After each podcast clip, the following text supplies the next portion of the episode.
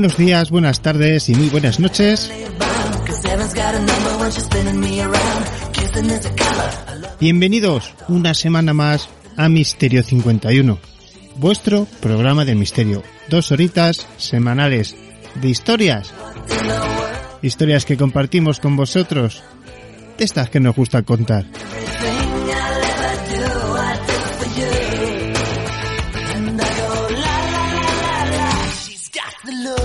Una nueva luz se apaga esta semana. El 9 de diciembre se apagaba la luz de una de las cantantes de uno de los grupos más importantes del pop de los años finales de los 80, los 90. Y no podíamos dejarlo pasar. Yo creo que tenemos que recordar en unos minutos a la cantante, a este grupo, a Roxette en general, ¿verdad?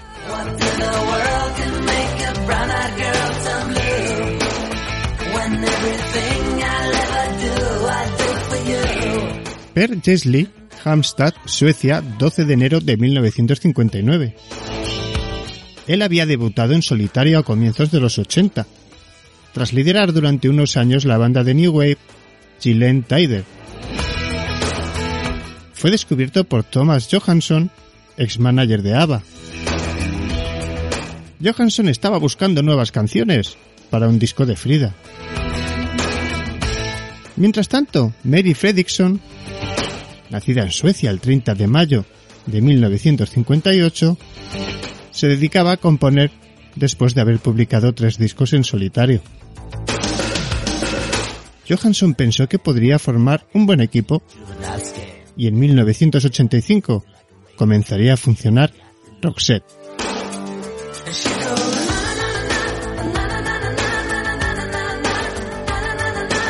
El primer trabajo del dúo, Pills of Passions, grabado en el estudio de Giselle,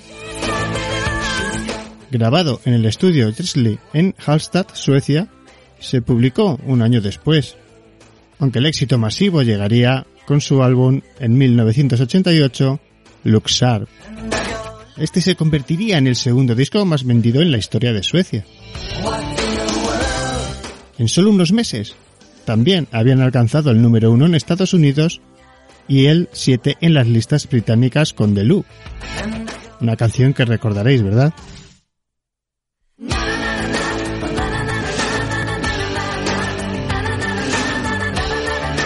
Después llegarían otros éxitos como Dresses for Shock, Listen to Your Heart y Dangerous, que daban continuidad a la ascendente carrera de la banda. Todos recordaréis aquella balada I Must Have Been Love, tema central en la banda sonora de la película Pretty Woman. Este tema alcanzaría el número uno en las listas americanas en abril de 1990 y se situó en los primeros puestos de medio mundo.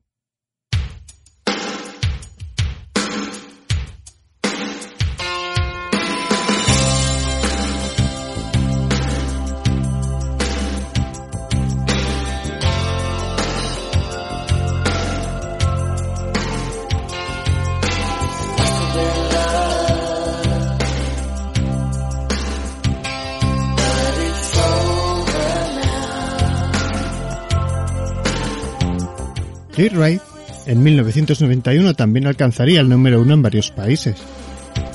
Tras el lanzamiento del disco, comenzó en Helsinki la gira mundial Join the Joyride, que recorrió en unos meses Europa, Asia, Australia, Estados Unidos y Latinoamérica. Más de un millón y medio de personas disfrutaron de sus 108 conciertos. Y al finalizar la gira, se habrían vendido más de 10 millones de copias del álbum.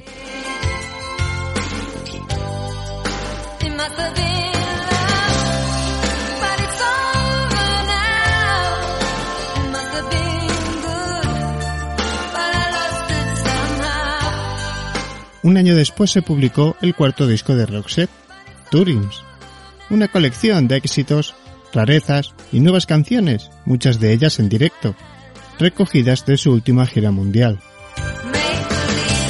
Mientras tanto, Mary retomó su carrera en solitario publicando su cuarto trabajo en Suecia.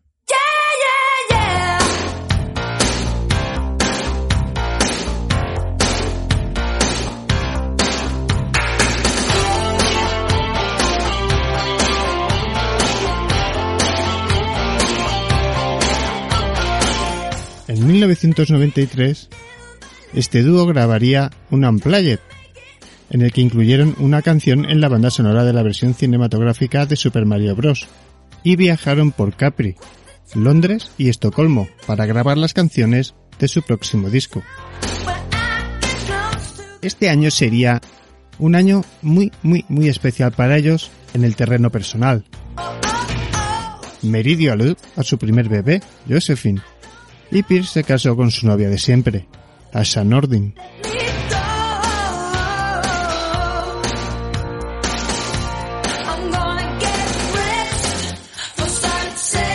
Pocos meses después saldría a la luz Crash Boom Bang.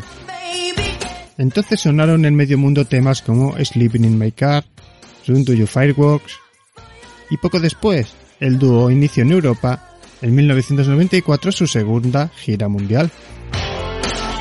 Entre tanto compromiso, Mary Fredrickson buscó un hueco para casarse con Michael Boyos, el papá de la pequeña Josephine.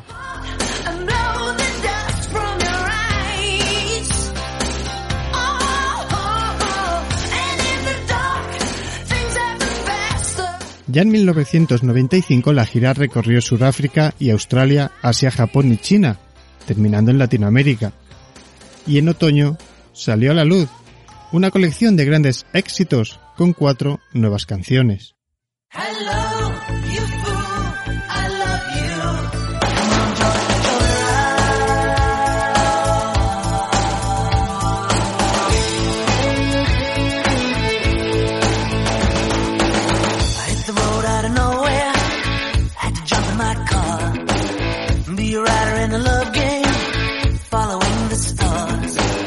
De nuevo en Suecia, Peer dio un concierto con su primera banda, Gillen Tider, que poco después publicaría en EP y recorrió todo el país en concierto a petición popular.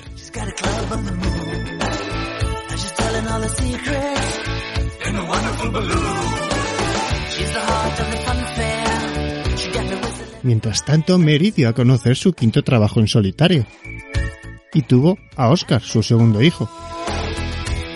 Ese mismo año, 1997, Roxette lanzó Baladas en español. Un disco que tendría muy buena acogida en Argentina, Venezuela, México, Chile y por supuesto aquí en España. País del que surgió la idea y en el que se gestó el proyecto. Unos meses después, Peer descubrió su nuevo trabajo en solitario, The World According to Giselle, y se estrenó como papá.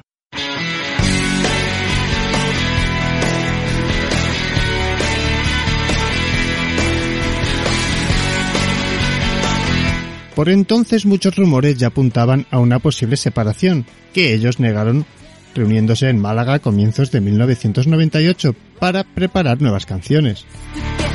Canciones que grabaron entre el Cortijo y otros cuatro estudios suecos.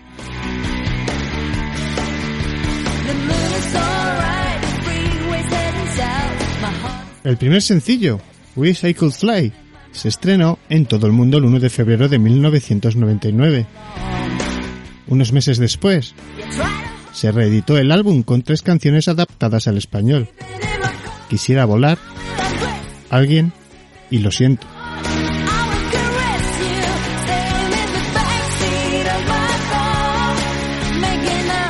2 de abril de 2001 se publicaría su disco número 10, el octavo si no contamos los dos recopilatorios, bajo el nombre de Room Service, un trabajo que vino precedido por un sencillo, The Theater on the Heart,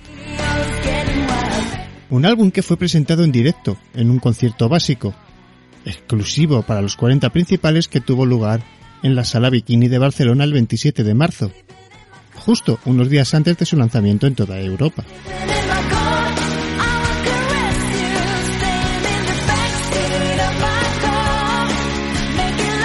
El 11 de septiembre de 2002, justo dos días después de que se estrenara en todas las radios europeas el sencillo A Thing About You, la presentación del recopilatorio Love Pierce de baladas hits, Mary sufrió un desvanecimiento en su casa de Estocolmo. Como consecuencia del mismo, fue ingresada en un hospital, donde después de hacerle varias pruebas, le fue detectado un pequeño tumor en la parte posterior del cráneo.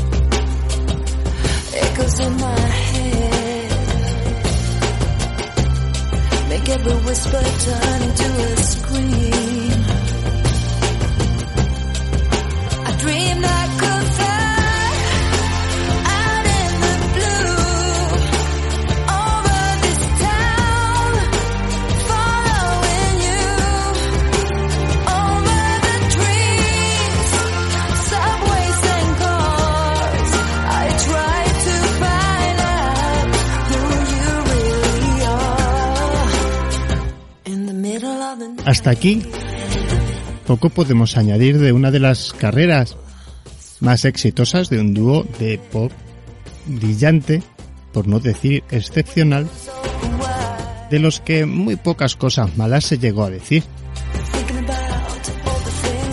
Yo he llegado a trabajar mucho con la música de Roxette. En aquella época yo trabajaba en salas de fiesta, en discotecas, y me dedicaba justamente a eso, a poner música y he podido trabajar con todas las versiones habidas y por haber de este pedazo de grupo musical, de este dúo, que quedará para la historia en las mentes de todos nosotros. Aquel tema, aquel look que despertaba, bueno, no sé, unos instintos, ¿verdad?, en la gente. Daba sensación de que se estaba dando a conocer, el que luego se confirmaría como uno de los mejores dúos de pop de la historia.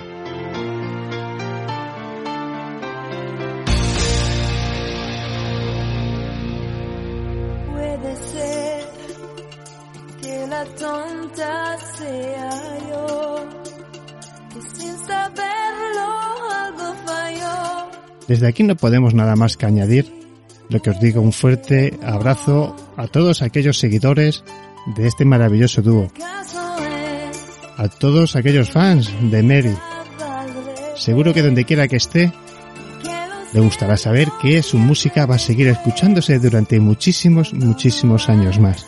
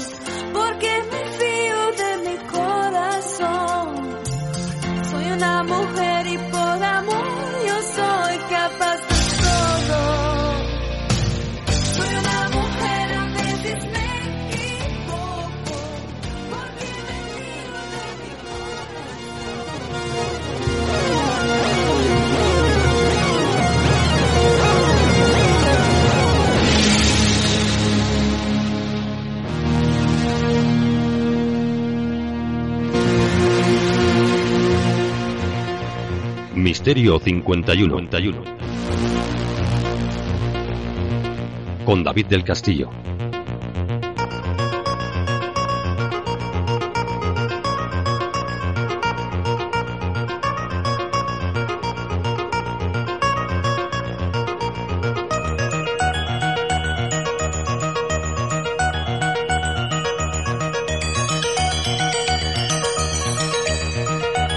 Comenzamos después de nuestro sentido y más querido homenaje a esta pedazo de cantante y a este dúo. La verdad es que es un grupo de música que, que nos impactó a todos en un gran momento ¿no? de nuestra juventud. Los que hemos trabajado con, con la música en, de alguna u otra manera hemos podido disfrutar muchísimas, muchísimas veces de estos maravillosos temas que hacían. Además, muchísimos temas han estado en las listas, ¿eh? Muchísimos otros grupos hacen determinados temas muy principales de sus discos, pero el resto del contenido no llega muy lejos. En este caso, Roxette impactó y muy mucho a toda una generación. Y lo sigue haciendo a día de hoy. Comenzamos, comenzamos nuestro programa, como siempre, con Luis Merino y su sección Fotografía Fantasma. Una fotografía, como siempre esta vez, más especial que nunca quizás porque esta vez es desde España. Es un hada solar o un hada del sol o no lo sé, vosotros qué veis en la fotografía. Noticias de ciencia, como siempre le vamos a dar un pequeño repaso a estas noticias. Esta semana nos centraremos en NASA. Días que cambiaron el mundo vuelve de nuevo esta semana a contarnos alguna efeméride o algunas, no lo sé, ya veremos. ¿Qué será un día tal como el de hoy? Donato Fernández nos manda esta semana una sección sobre, bueno, qué pasará en los próximos 50 años con la humanidad en este avance o descubrimientos sobre el universo.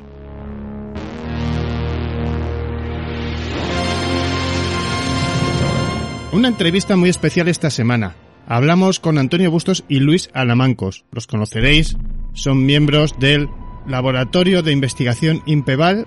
Bueno, más que miembros son sus responsables los habréis visto en cuarto milenio, intentando refrendar o intentando averiguar si se daban o no se daban determinadas circunstancias parapsicológicas o de vete a saber qué en estas investigaciones que se hacen pues en Belmez y en un montón de sitios. Bueno, hablaremos con ellos sobre criminología, grafología, alguna pregunta personal, como no, les haremos y bueno, espero que sea de vuestro agrado. Ellos hicieron un gran esfuerzo por estar con nosotros esta semana Tener en cuenta que estaban en el laboratorio, estuvimos grabando una hora y pico. De verdad que darles muchísimos abrazos, darles muchísimas gracias a ellos por el esfuerzo y el cariño con el que nos han tratado. Volveremos a hablar con ellos más adelante, antes de terminar temporada, porque se nos quedaron, bueno, temas de investigación que os eh, iban a gustar muchísimo, criminología, asesinatos, bueno, este tipo de cosas que no dio tiempo a meter mucho en la entrevista, pero iremos, avanzaremos con ellos más adelante. Nieves Guijarro, como no, cerrará nuestro programa con un talismán, como siempre, muy pero que muy interesante, un talismán marino, de esos que solo ella sabe contar. Comenzamos.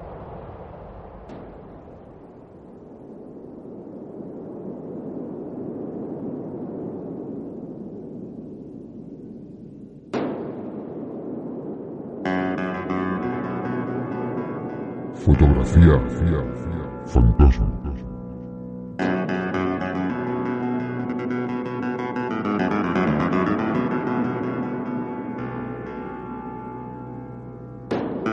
Buenas noches, David Castillo, y buenas noches a todos los radio oyentes de Misterio 51. Bienvenidos amigos y amigas a Fotografía Fantasma, análisis fotográfico. Nuestra amiga Maribel Alegre nos escribía un correo en el cual nos indicaba, pues si ahora mismo no tengo aquí el texto, pero creo que fue su hija quien tomó la siguiente imagen. Y bueno, pues Maribel nos ha mandado la fotografía eh, donde no nos indica exactamente cómo fue tomada, pero podemos ver que está tomada en plena luz del día, el sol está eh, bastante céntrico a la, a la fotografía, entonces lo que podemos deducir que posiblemente estaría o ya habría caído la tarde, ¿verdad? No nos especifica si fue tomada por la mañana o por la tarde, pero bueno, eh, vamos a pensar pues por la clase de posicionamiento del sol que lo tenemos en el centro, que fue tomada por la tarde. Podemos ver en la parte inferior de la imagen, pues eh, alguna zona de cultivo, pues, porque podemos ver esas líneas de regadío. Al fondo algunas casitas que podrían corresponder a alguna clase de pueblo, aldea o fincas. Y en un principio, si nosotros miramos la fotografía, decimos, bueno, una, una preciosa fotografía de tomada de día de un paisaje, pero sí que hay una anomalía.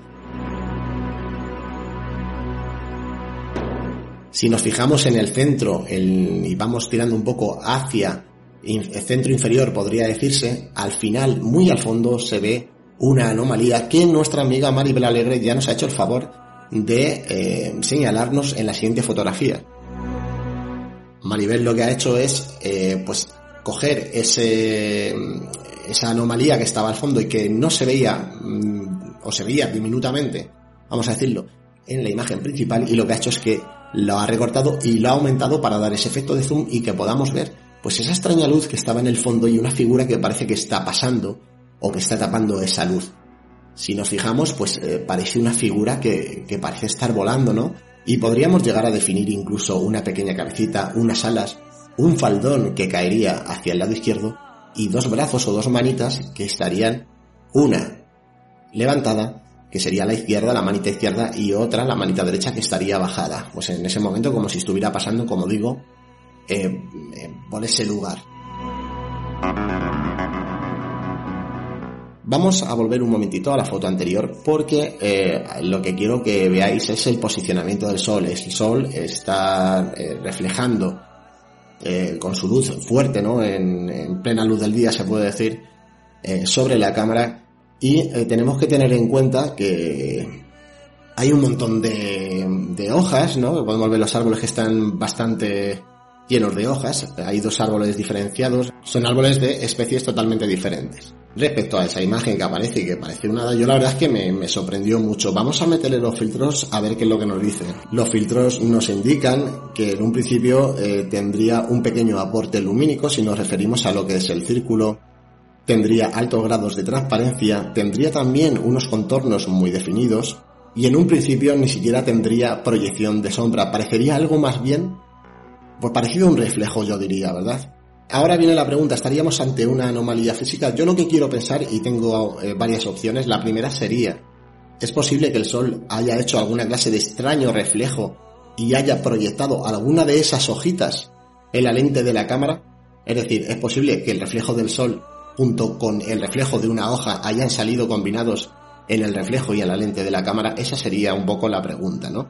Yo eh, es una de las opciones que barajo, porque además si nos fijamos, pues sí que tendría forma de hoja, ¿no? Al menos del árbol de la mano derecha, sí coincidiría con alguna de las hojas o con muchas de las hojas, eh, si hablamos de su forma, de, este árbol.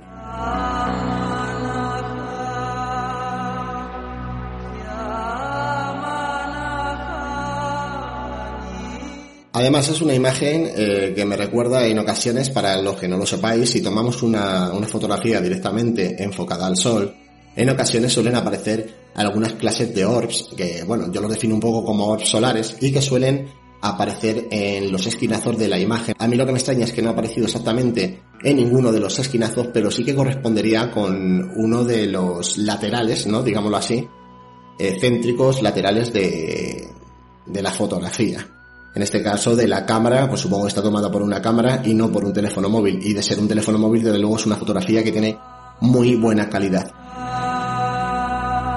Bueno, pues aparece esa figurita que es que en verdad a mí me parece, eh, si le echamos imaginación, un hada, ¿verdad? Un hada que está pasando justo en ese reflejo que nos ha creado el sol. Podría ser una paridolia circunstancial buenísima, de hecho de ser así, cosa que en un principio yo sostengo, eh, es, es, una joya, ¿no? El que haya aparecido una anomalía de esta manera, porque ya sabéis, las paridolias circunstanciales no son fáciles y bueno, yo le diría a nuestra amiga Maribel Alegre que guardara esta fotografía pues como si fuera un poco una joya de la corona. A mí en un principio no se me ocurre eh, nada más que ese fallo, ¿no? Ese fallo de cámara, vamos a decirlo, ese reflejo eh, que combinado con las hojas de los árboles eh, pues ha, ha, salido en frente del objetivo de la cámara. Es la única opción que se me ocurre ahora mismo. Otra opción sería, a lo mejor, que yo creo que casi la voy a desestimar, es que realmente hubiera algún objeto en el fondo o alguna clase de nube que hubiera aparecido junto con algún foco de luz que estuviera al fondo, pero lo dudo muchísimo, más bien por esos colores azulados que tiene la circunferencia, pues yo creo que es un reflejo del sol, ¿no? Entonces, bueno, buenísima fotografía, aunque sea una palidolia, que ojo, yo creo que es una palidolia, pero puede haber otras opciones. ¿Cuál creéis que es vosotros? Vuestra respuesta las podéis mandar al programa de nuestro querido amigo David Castillo, Misterio 51, o también tenéis abiertos los comentarios en la descripción del vídeo. Buenísima la fotografía de nuestra amiga Maribel Alegra, a la cual agradecemos de verdad que haya querido eh, confiar en, el análisis fotográfico y bueno, una de las eh, fotografías más curiosas que me han llegado hasta el momento en el canal. Tenéis en la descripción del vídeo los enlaces de TCI y Omega 4 Investiga.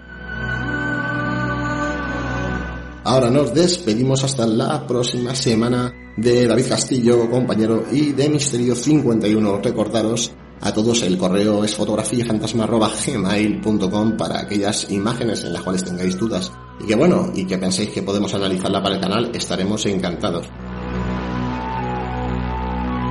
Recordaros a todos que estamos en las redes sociales Facebook y Twitter donde compartiremos estos vídeos que creamos y realizamos a través de YouTube. Muchas gracias amigos y amigas y nos vemos muy pronto.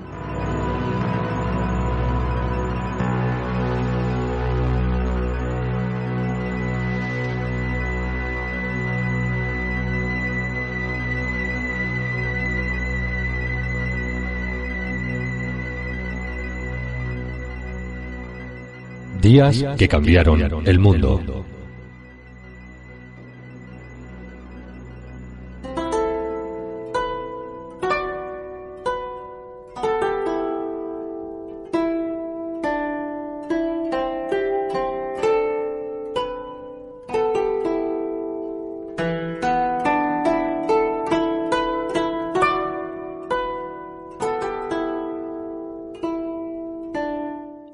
15 de diciembre de 2019, se cumplen unas cuantas efemérides a lo largo de la historia.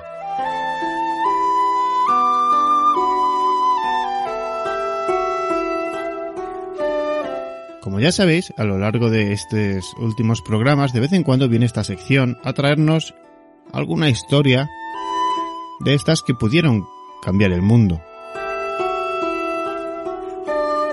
Pero ¿qué sucedió tal que un día como hoy? En el año 533, la batalla de Tricamerón, en África, en la localidad del mismo nombre, ubicada a 27 kilómetros al oeste de Cartago, fue una batalla impresionante donde las tropas del Imperio Romano de Oriente, bajo el mando del general Belisario, derrotan a las tropas del reino vándalo de África, este bajo el mando de su rey, Helimer.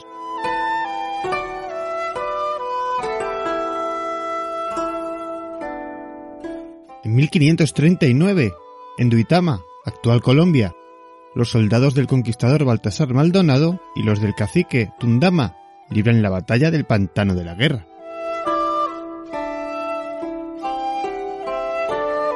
En Portugal, en 1640, el duque Juan de Braganza es elegido rey tras la guerra de restauración portuguesa contra la dominación española.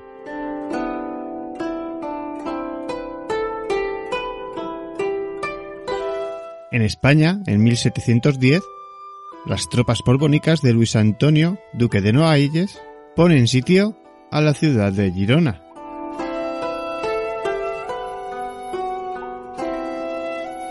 En 1792, la Revolución Francesa, el rey Luis XVI, prisionero de los revolucionarios, redacta su testamento en la Torre del Temple, de donde saldría directo al cadalso.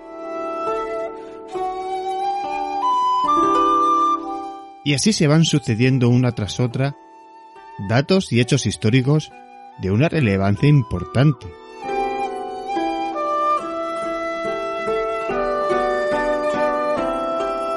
En 1946, por ejemplo, Tailandia se convertía en el miembro número 55 de la ONU.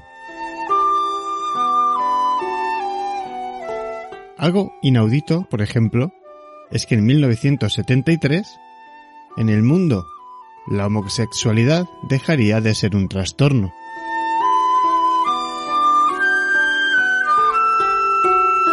En 2012, por ejemplo, se celebra el primer Día Internacional de la Cultura Otaku. ¿Qué es esto de la cultura otaku?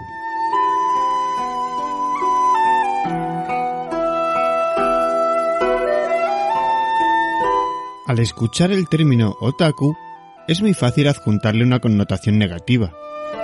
Sin embargo, en un país tan singular como Japón, el hecho de que un fenómeno como este lograra desarrollarse provoca intriga al respecto. En especial al tomar en cuenta el lugar que tiene la cultura otaku en Japón.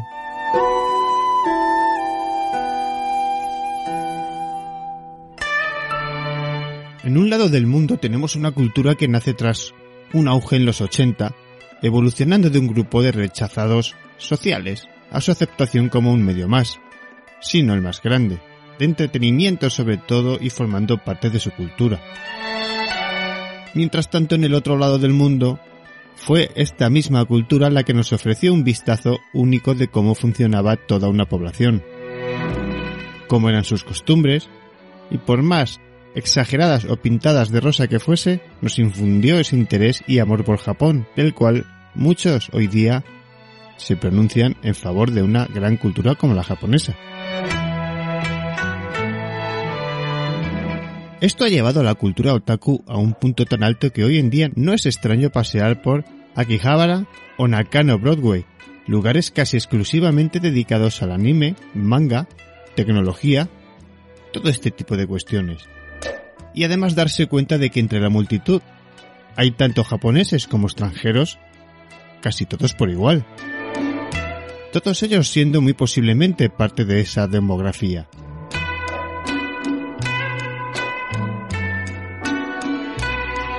Pero ¿qué significa ser otaku hoy día? Es muy interesante hablar sobre este tema cuando en la escuela técnica, por ejemplo, los profesores contaban que en Japón hay tal cosa como la distinción entre otakus aceptables, que son los fanáticos llenos de pasión y un genuino deseo por compartir con otros lo que aman, y otakus inaceptables. Fanáticos sobreentusiastas, los cuales son indiferentes ante las opiniones ajenas y solo buscan probar sin éxito que sus gustos y opiniones son lo único que vale la pena.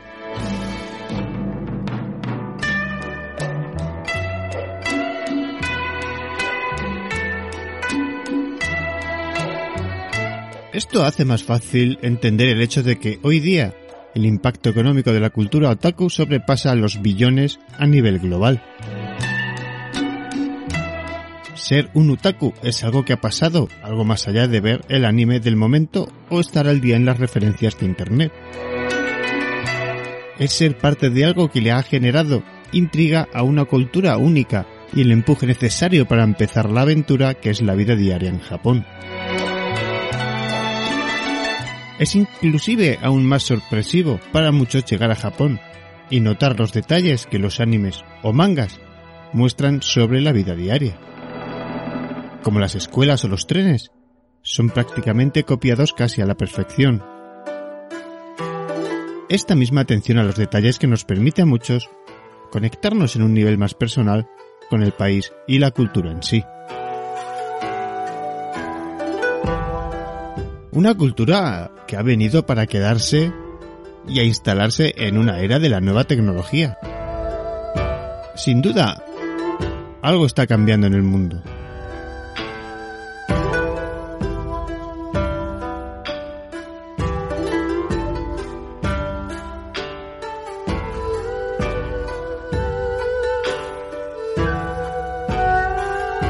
¿Y tú? ¿Qué piensas?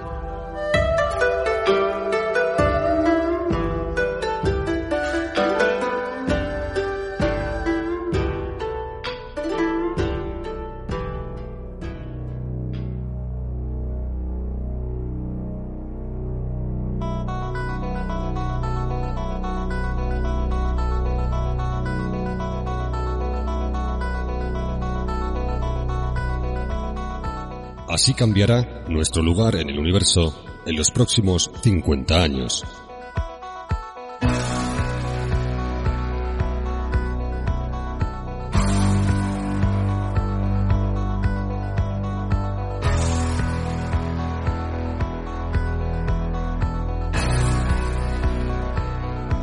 Cuenta la historia que en 1900, el eminente físico Lord Kelvin dirigió a la Asociación Británica para el Avance de la Ciencia estas palabras. Ya no queda nada nuevo que descubrir en física. Lo cierto es que estaba profundamente equivocado, ya que en el siglo siguiente se puso la física patas arriba.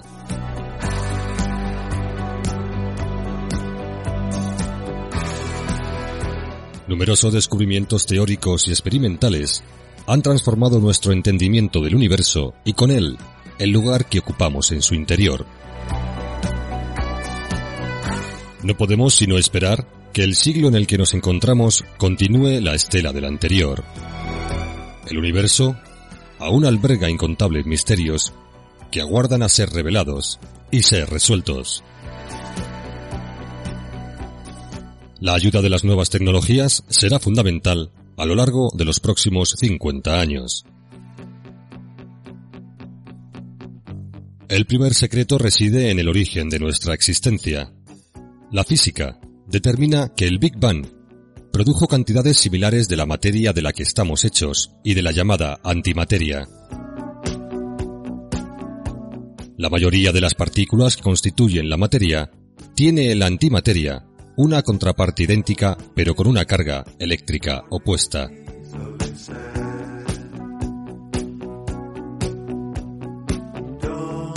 Cuando ambas cargas se encuentran, se aniquilan mutuamente y toda su energía se transforma en luz.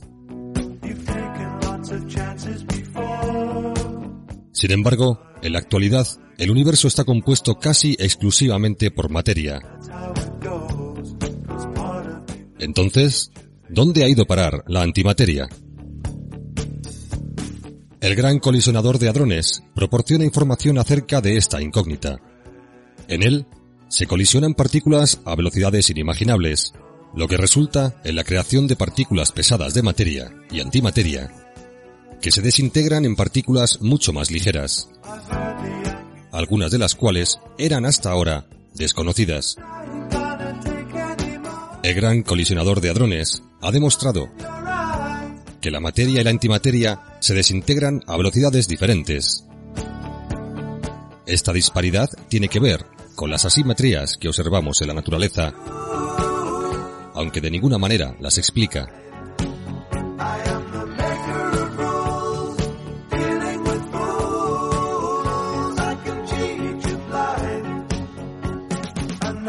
El problema es que en comparación con la precisión a la que los físicos están acostumbrados, el LHC es como jugar al ping-pong con raquetas de tenis. Debido a que los protones están compuestos por partículas más pequeñas, al colisionar sus entrañas salen despedidas en todas las direcciones, por lo que es complicado encontrar las nuevas partículas en medio del caos generado. Como consecuencia, resulta muy difícil medir sus propiedades con una precisión tal que nos dé pistas sobre el porqué de la desaparición de tanta antimateria.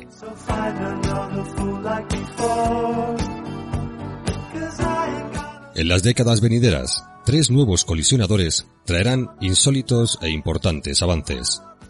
Entre ellos sobresale el Future Circular Collider, un túnel de 100 kilómetros de longitud que rodeará Ginebra y que se valdrá del LHC actual como una pasarela. En este caso, en lugar de protones, estos colisionadores enfrentarán electrones con sus antipartículas, positrones, a velocidades mucho más altas de las que habitualmente lo hace el LHC.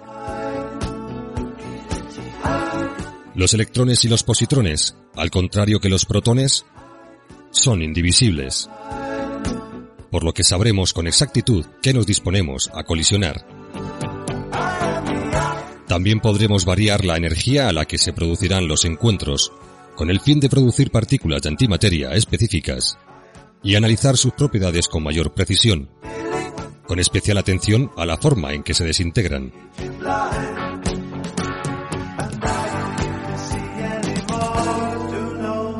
Estas investigaciones podrían suponer la aparición de nuevos descubrimientos físicos. existe la posibilidad de que la desaparición de la antimateria esté relacionada con la existencia de materia oscura.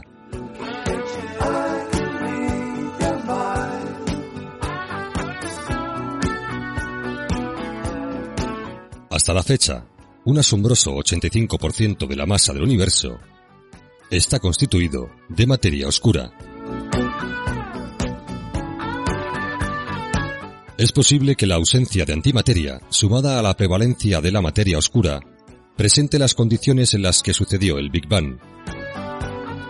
Por lo que estos experimentos podrían apuntar con certeza a los orígenes de nuestra existencia.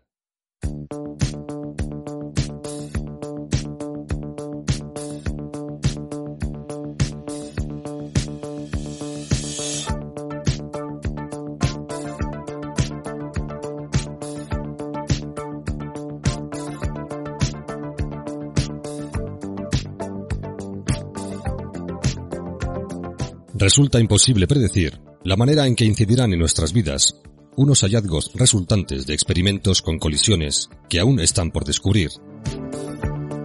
No obstante, la última vez que observamos el mundo con una lupa igual de potente, desvelamos la existencia de las partículas subatómicas y de la mecánica cuántica, la cual aprovechamos actualmente para revolucionar la informática, la medicina y la producción de energía.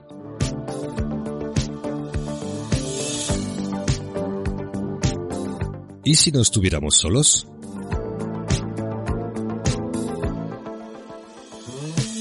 Aún queda mucho por descubrir a nivel cósmico.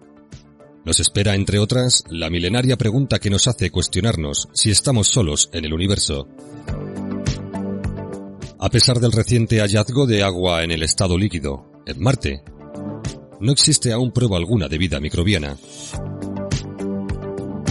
Y aunque se encontrase, las duras condiciones que presenta el planeta rojo indican que las formas de vida serían profundamente primitivas. La búsqueda de vida en sistemas diferentes al solar aún no ha dado sus frutos. En cualquier caso, el telescopio espacial James Webb, cuya fecha de lanzamiento está prevista para el año 2021, revolucionará la forma en la que detectamos exoplanetas habitables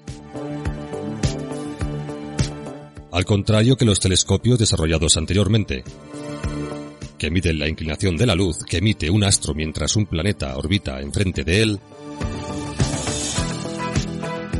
el telescopio James Webb empleará un dispositivo llamado coronógrafo para bloquear la luz estelar. Esta herramienta funciona de una forma parecida a cuando con la mano se evita que la luz solar llegue a nuestros ojos. Este método permitirá al telescopio observar directamente los pequeños planetas que en condiciones normales serían eclipsados por el brillo deslumbrante del astro que orbitan. El telescopio no solo tendrá la capacidad de localizar nuevos planetas, sino que también podrá determinar si reúnen las condiciones necesarias para albergar la vida. Cuando la luz procedente de una estrella alcanza la atmósfera del planeta, algunas longitudes de onda son absorbidas, lo cual produce que el espectro sea reflejado a intervalos. Como si de un código de barras se tratara, estas franjas actúan como la marca distintiva de los átomos y moléculas que conforman el planeta. El telescopio podrá leer estos códigos de barras y averiguar si la atmósfera de un planeta presenta las condiciones imprescindibles para la vida.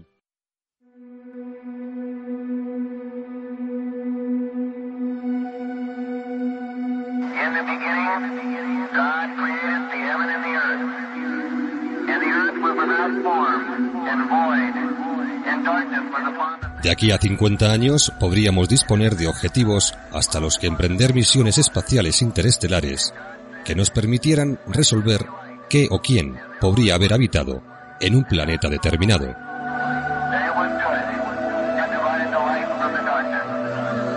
Mirando más cerca de nosotros, en nuestro propio sistema solar, se cree que la luna de Júpiter, Europa, podría albergar formas de vida.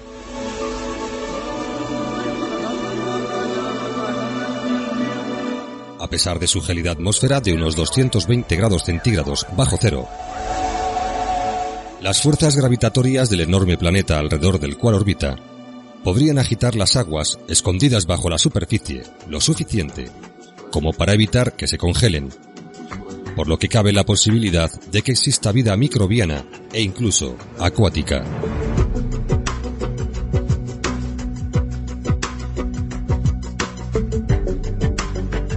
Una nueva sonda llamada Europa Clipper, cuyo lanzamiento está previsto para el año 2025, confirmará si existe un océano bajo la superficie de Europa y reconocerá el terreno con el fin, en caso de ser posible, de realizar misiones posteriormente.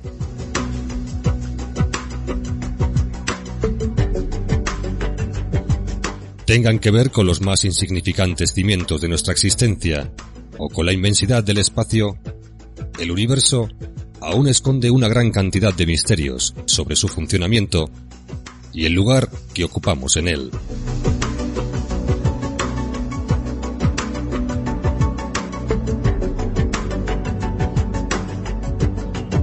No nos va a revelar sus secretos fácilmente, pero todo parece indicar que el cosmos será completamente diferente dentro de 50 años, años, años, años.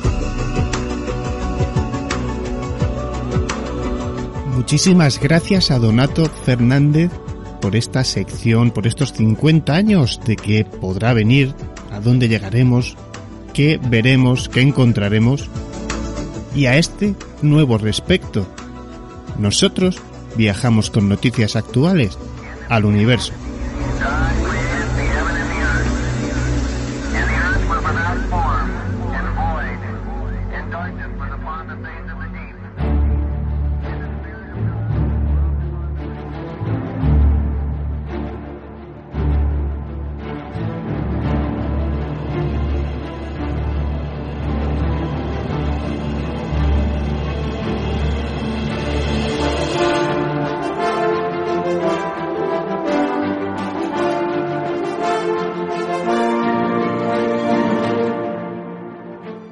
Nuestra sección de noticias de ciencia, hoy visitamos a la NASA.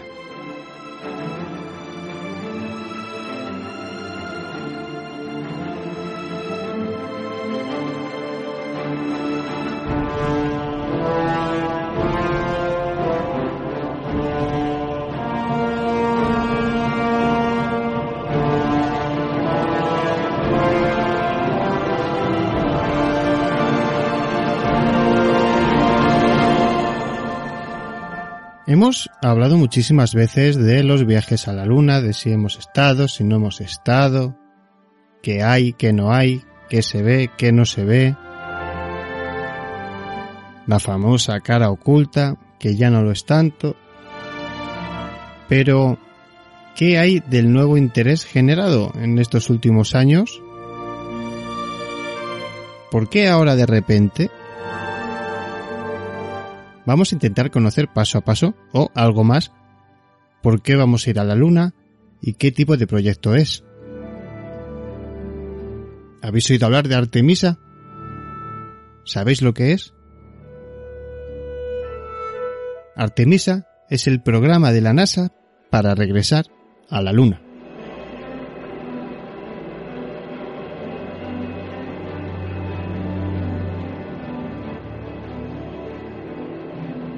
La NASA está comprometida con volver a enviar astronautas estadounidenses, incluida la primera mujer y el próximo hombre. Esto antes de 2024 o más o menos para esa fecha.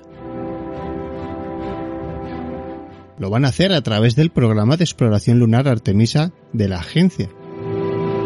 Utilizarán nuevas tecnologías y sistemas innovadores para explorar más de la Luna de lo que nunca se había hecho hasta ahora.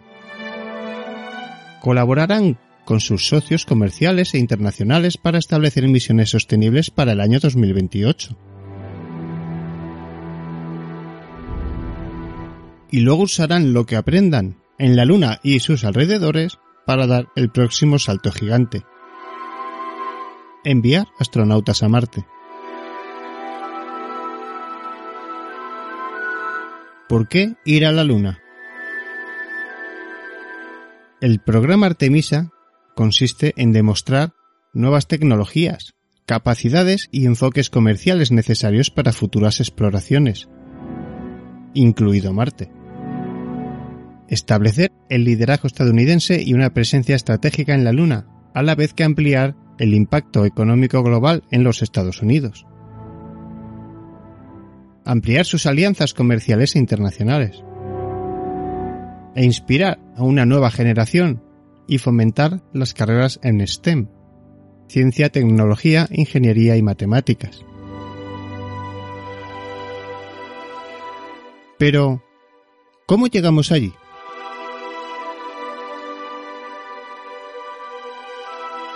El nuevo y poderoso cohete de la NASA, el Sistema de Lanzamiento Espacial SLS, enviará a los astronautas a bordo de la nave espacial Orión, a un cuarto de millón de millas de la Tierra a la órbita lunar.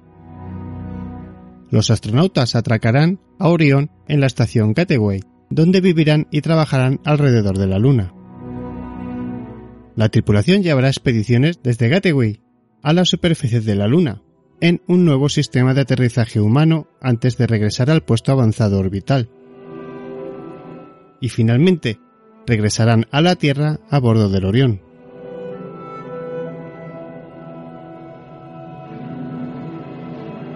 ¿Cuándo llegaremos? Antes del regreso humano, enviarán un conjunto de instrumentos científicos y demostraciones de tecnología a la superficie lunar a través de entregas comerciales a la Luna. La agencia realizará dos misiones alrededor de la Luna para probar sus sistemas de exploración del espacio profundo. La NASA ya está trabajando para lanzar Artemisa 1 en 2020. Es un vuelo sin tripulación para probar juntos la nave espacial SLS y Orión. Artemisa 2, el primer vuelo de SLS y Orión con tripulación se lanzará en 2022. La NASA aterrizará a los astronautas en la Luna para 2024 en la misión Artemisa 3 y aproximadamente una vez al año a partir de entonces.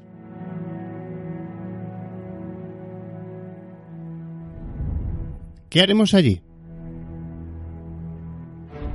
Si bien Marte sigue siendo el objetivo principal que hay en el horizonte, se han fijado primero explorar toda la superficie de la Luna con exploradores humanos y robóticos. Enviarán astronautas a nuevas ubicaciones, comenzando con el polo sublunar.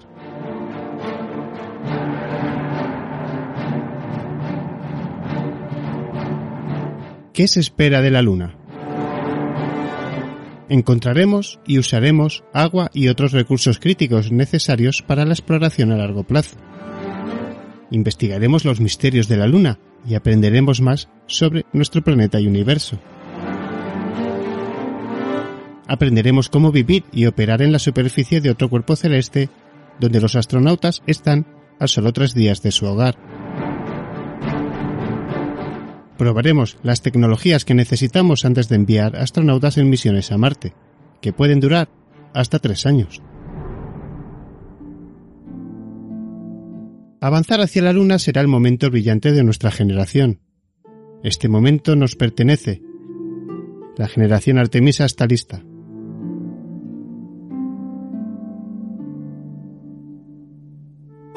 Pero ¿de dónde se ha sacado el nombre de Artemisa?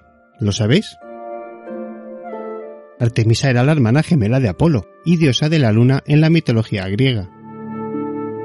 Ahora ella personifica el esfuerzo por el camino a la luna, como el nombre del programa de la NASA, para volver a enviar a los astronautas a la superficie lunar para el año 2024, en lo que se espera incluir la primera mujer y el próximo hombre.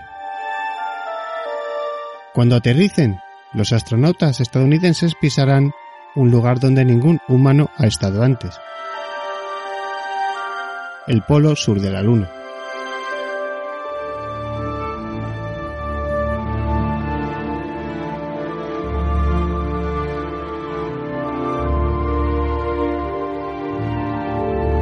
Estás escuchando. Misterio 51.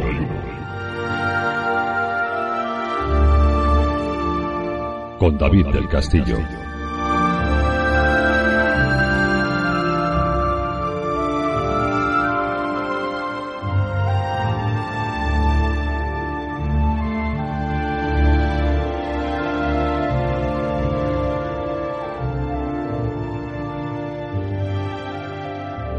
¿Qué clase de cosas podremos ver cuando estemos en la Luna? ¿Qué vistas habrá? Yo recuerdo una vez a 2400 de cota, en plena oscuridad, me tumbé en la carretera y estuve con una aplicación, pues bueno, examinando, ¿no? Ese cielo estrellado, con ausencia de luz bastante importante. Eso es algo que tenéis que tener en cuenta siempre que queráis observar el cielo, procurar que la contaminación lumínica sea la menor posible. Y recuerdo haber pasado un rato fascinante en el que si no hubiera sido por el frío, me hubiera podido quedar horas. Os decía lo de las vistas, porque se están tomando imágenes cada vez mejores, de mayor resolución y descubriendo un montón de cosas. Se han obtenido imágenes de una galaxia muy luminosa que se está comiendo a sus vecinos. Os recomiendo que echéis un vistazo, que busquéis estas fotografías. En la página de NASA en español, por ejemplo, están. Alucinante espectaculares.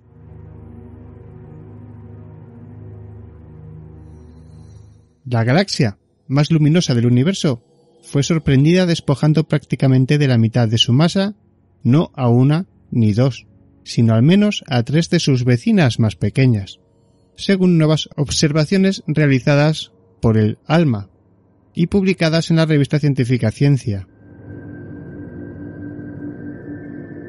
Como la luz de esta galaxia, conocida como W2246-0526, tardó 12,400 millones de años luz en llegar hasta nosotros, los astrónomos la ven como era cuando el universo tenía un décimo de su edad actual.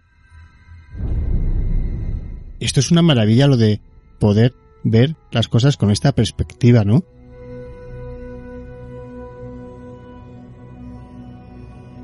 Las nuevas observaciones de ALMA revelaron unas claras corrientes de material que fluye desde las tres galaxias más pequeñas hacia la galaxia más grande. Esta fue descubierta en 2015 por la sonda espacial WISE de la NASA. Aunque dista mucho de ser la galaxia más grande o masiva que se conoce, tiene un brillo extraordinario, equivalente a 350 billones de soles en el espectro infrarrojo.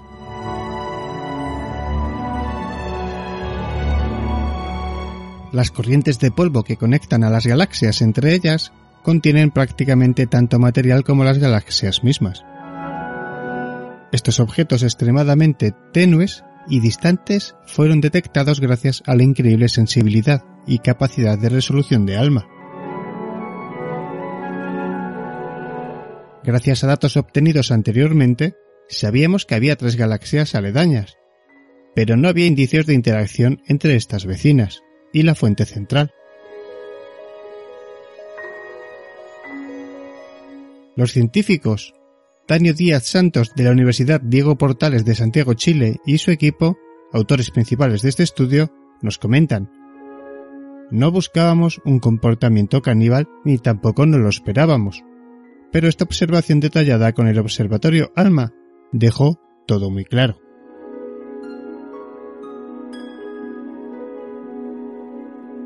Si bien el canibalismo galáctico no es un fenómeno raro, esta es la galaxia más distante que se haya observado con dicho comportamiento, y los autores del estudio afirman desconocer la existencia de galaxias similares que se alimenten de múltiples fuentes en este periodo cósmico tan temprano.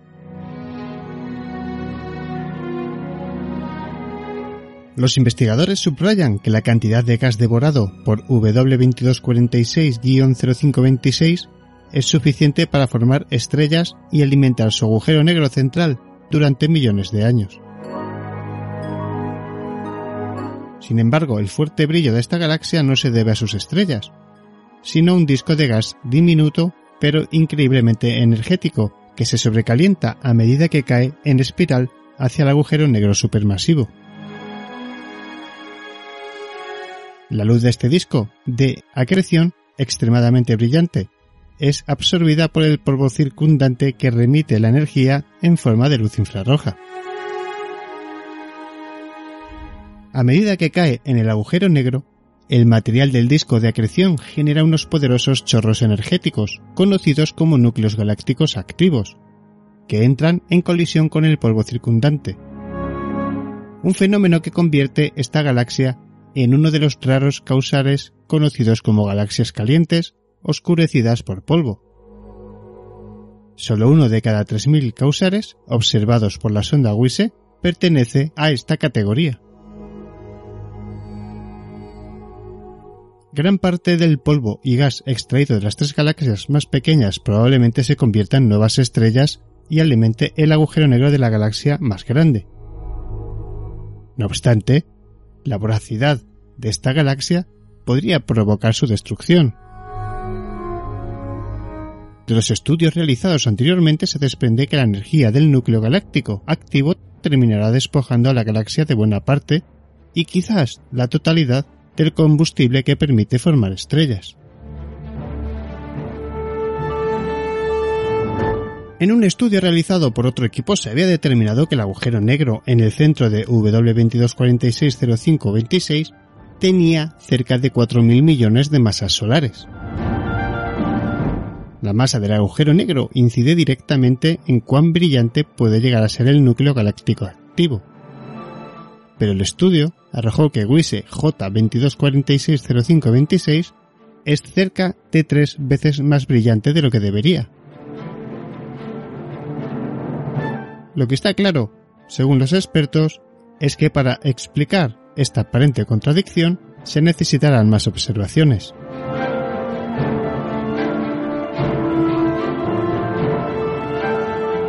Como todo, en la búsqueda del espacio, la búsqueda de vida extraterrestre, se necesitan más observaciones, ¿no? Buscar, buscar, buscar. ¿Vosotros qué pensáis? ¿Encontraremos algo? ¿Estamos cerca de algo? ¿Se nos está contando todo lo que hay en torno a la Luna? ¿A esta nueva sensación de búsqueda espacial, de dominio del espacio? Una época en la que las potencias cada vez son mayores, los intereses son mayores, que ya lo hemos comentado alguna vez, que nadie se confunda, esto no va a ser una guerra del espacio como en las películas se puede ver, ¿no? De hecho, son enemigos en unas cosas y aliados en otras. Como decimos aquí en España, por el interés te quiero Andrés. Y tanto en cuanto se necesiten, colaborarán.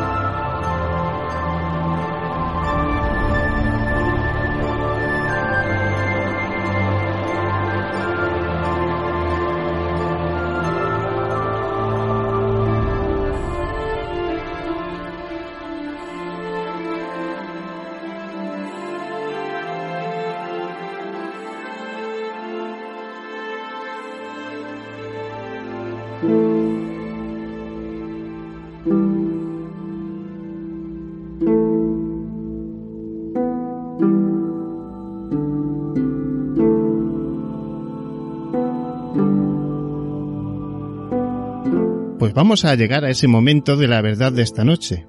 ¿Y por qué digo de la verdad? Porque vamos a entrevistar a una persona, más bien a, dos, que cualquiera los engaña, ¿no? Uno diría que a veces casi es mejor mirar a los ojos antes que mandarle una nota. Que también se lo vamos a preguntar, pero vamos a saludarlos ya del tirón y entramos en materia. Vamos a saludar a Antonio Bustos. Buenas noches. Hola, buenas noches, ¿qué tal? Y al jefe, que está por ahí escondido. Luis Alamancos, muy buenas noches, maestro, ¿cómo estás? Hola, ¿qué hay? ¿Qué tal? Buenas noches, ¿cómo estás, David? Bueno, eh, amigos, les pillamos a los dos en el laboratorio, así que, entrando en materia ya del tirón, ¿qué hacéis a estas horas en el laboratorio trabajando duramente?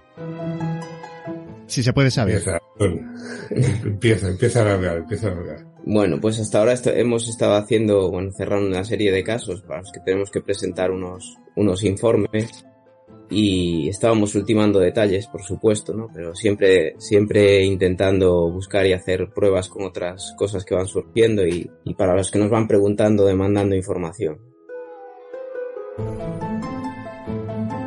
Yo me imagino que cuando uno tiene este tipo de trabajo, yo creo que aquí tenemos dos generaciones, no sé qué, qué edad os lleváis, pero más o menos podríamos decir que una generación de diferencia, ¿no? Mm, Pues, eh, No, no te creas. No te creas, que- no, No tanto. Yo estoy, yo estoy más, más cascado que, que él, ¿no? Pero, pero no te creas que son tantos años, ¿eh? Lo que pasa es que, bueno, es, es, es la intensidad de la vida. A lo mejor también puede ser la radiación de alguno de los programas de cuarto milenio, ¿no? De, de ir a medir ahí a, a varios sitios que, que, bueno. Y la barba blanca, que también quieras o no, también se nota, ¿no? Bueno, yo lo preguntaba esto porque me imagino que es un trabajo que se complica cada vez que uno profundiza. Si una investigación sencilla, una documentación ya se hace eterna porque no tiene fin, me imagino que cuando uno tiene que averiguar cualquier tipo de suceso, sea el que sea, o tiene que partir de una base muy pequeña, tiene que invertir tantas horas y tiempo que al final la familia esto lo tiene que resentir y muchísimo. Entonces, uno al final yo creo que su casa está entre el laboratorio y su casa, nunca mejor dicho.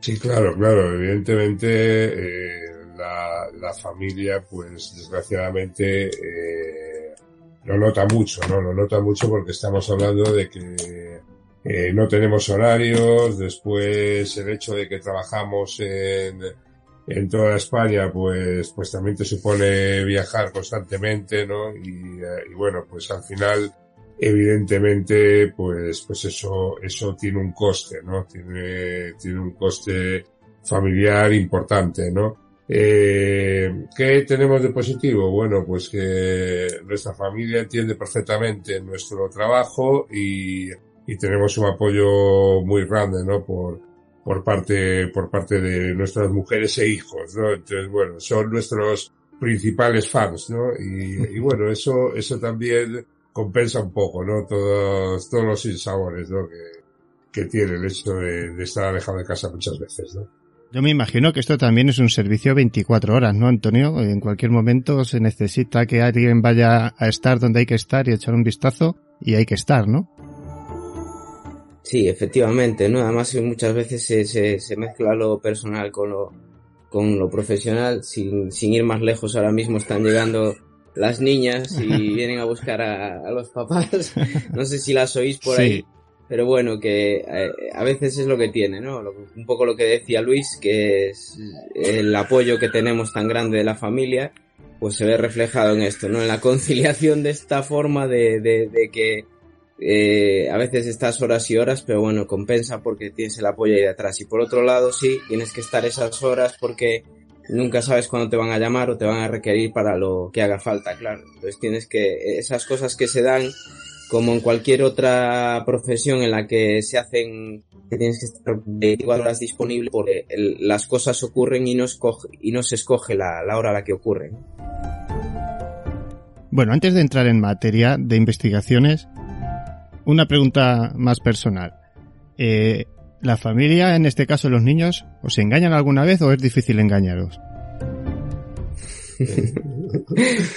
son muy pequeños, ¿no? Son más pequeñas las niñas de Antonio que, que los míos, ¿no? Eh, los míos ya son de, de 6 y 9 años y, y bueno, el de 9 eh, ha sido un fan mío desde el principio, ¿no? Eh, yo me acuerdo cuando fue lo de las caras de Belmez que estamos hablando de, de hace ya, pues, pues no sé, unos cinco años, ¿no? Fácil. Y, y bueno, pues, pues él estaba con cuatro añitos a la una de la mañana, que es cuando, cuando salía el programa y tal, y, y, y él muriéndose de sueño, pero quería, quería, quería ver las caras, ¿no? Quería ver el, pro- el programa y, y bueno, pues eso, eso desde luego, pues te llena, te llena de, de satisfacción, ¿no? Saber que, que las nuevas generaciones, pues que a lo mejor pueden seguir nuestro legado, ¿no? No sé si al final será así, ¿no? Pero bueno, eso, eso siempre, siempre te llena de orgullo.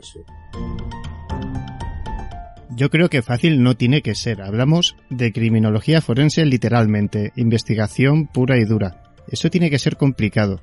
¿En qué momento decides o decidís, como queráis, dedicar, porque en la vida hay muchas carreras, eh, sobre todo en la investigación, la ciencia es muy variopinta, y aquí estamos hablando de criminología forense. Hablamos de casi investigar lo peor del ser humano, ¿no? Entonces, al final, ¿Esto cómo se lleva? ¿Cómo empieza uno a adentrarse en esta materia y a dedicarse a esto? Bueno, el tema de la criminología eh, a mí siempre me, me apasionó, ¿no? O sea, ya desde muy pequeño, pues, pues el mundo de, de los crímenes y, eh, y sobre todo, pues, pues de la criminalística, ¿no? O sea, de la investigación científica del delito, ¿no? De, de lo que estamos hablando ya de materias de policía científica, pues siempre me pareció un mundo eh, interesantísimo, ¿no? Ya con, con 11 años, pues yo me acuerdo que, que estaba en la biblioteca, pues sacando fotocopias de huellas dactilares y ampliándolas una y otra vez y otra vez, ¿no? Y ante, ante la cara de, de, de la biblioteca, que bueno, eh, debo decir también que el hombre no, no me preguntaba para qué quería eso, ¿no? pero, pero bueno, yo iba ampliando las crestas, iba ampliándolas, ¿no? Y al final me salían unas imágenes donde ya podías pues acotar los puntos característicos con valor identificativo pues pues con bastante facilidad, ¿no? Y aunque muchos de ellos evidentemente los desconocía, ¿no? Y a partir de ahí pues pues entré en el, en el mundo de la, de la criminología ya en la, en la universidad, después me especialicé en criminalística eh, forense, hice también el máster en antropología y genética forense y y bueno, pues me llevo dedicando a, a este mundo ya pues unos 20 muchos años, ¿no? Eh, Antonio lo, lo conocí también por eso. Eh, Antonio lo conocí por su faceta además de, de farmacéutico, que son los mayores especialistas en los temas de venenos. Y un día pues estábamos tomando un café y, y bueno, yo le dije, oye, eh, tú controlas de venenos. Y me dice, Luis, es que yo soy el mayor experto en, como farmacéutico en temas de venenos, ¿no? Y él os contará ahora, pues, pues su experiencia, porque bueno, ya llevamos unos cuantos años juntos trabajando mano a mano y, bueno, pues con resultados muy, muy, muy interesantes, ¿no? Sí, bueno, yo en mi caso, eh, como te digo, tengo una for formación, gracias a Dios, multidisciplinar que me permite mi carrera eh, de farmacéutico, ¿no? Como analista y como especialista en clínica. Pero aparte también me especialicé en otros campos. Uno de ellos es el máster internacional en toxicología y que me permite, además que, que muy rico porque puedes tratar con los mayores expertos a nivel criminalístico, forense en lo que a toxicología y ciencias forenses se refiere del, del mundo, ¿no? En primeros espadas de, de Sudamérica, que son expertos en, en, tráficos de drogas, obviamente, debido a los cárteles de Colombia, de Sudamérica, y, y también personas que, que son analistas en, en Estados Unidos.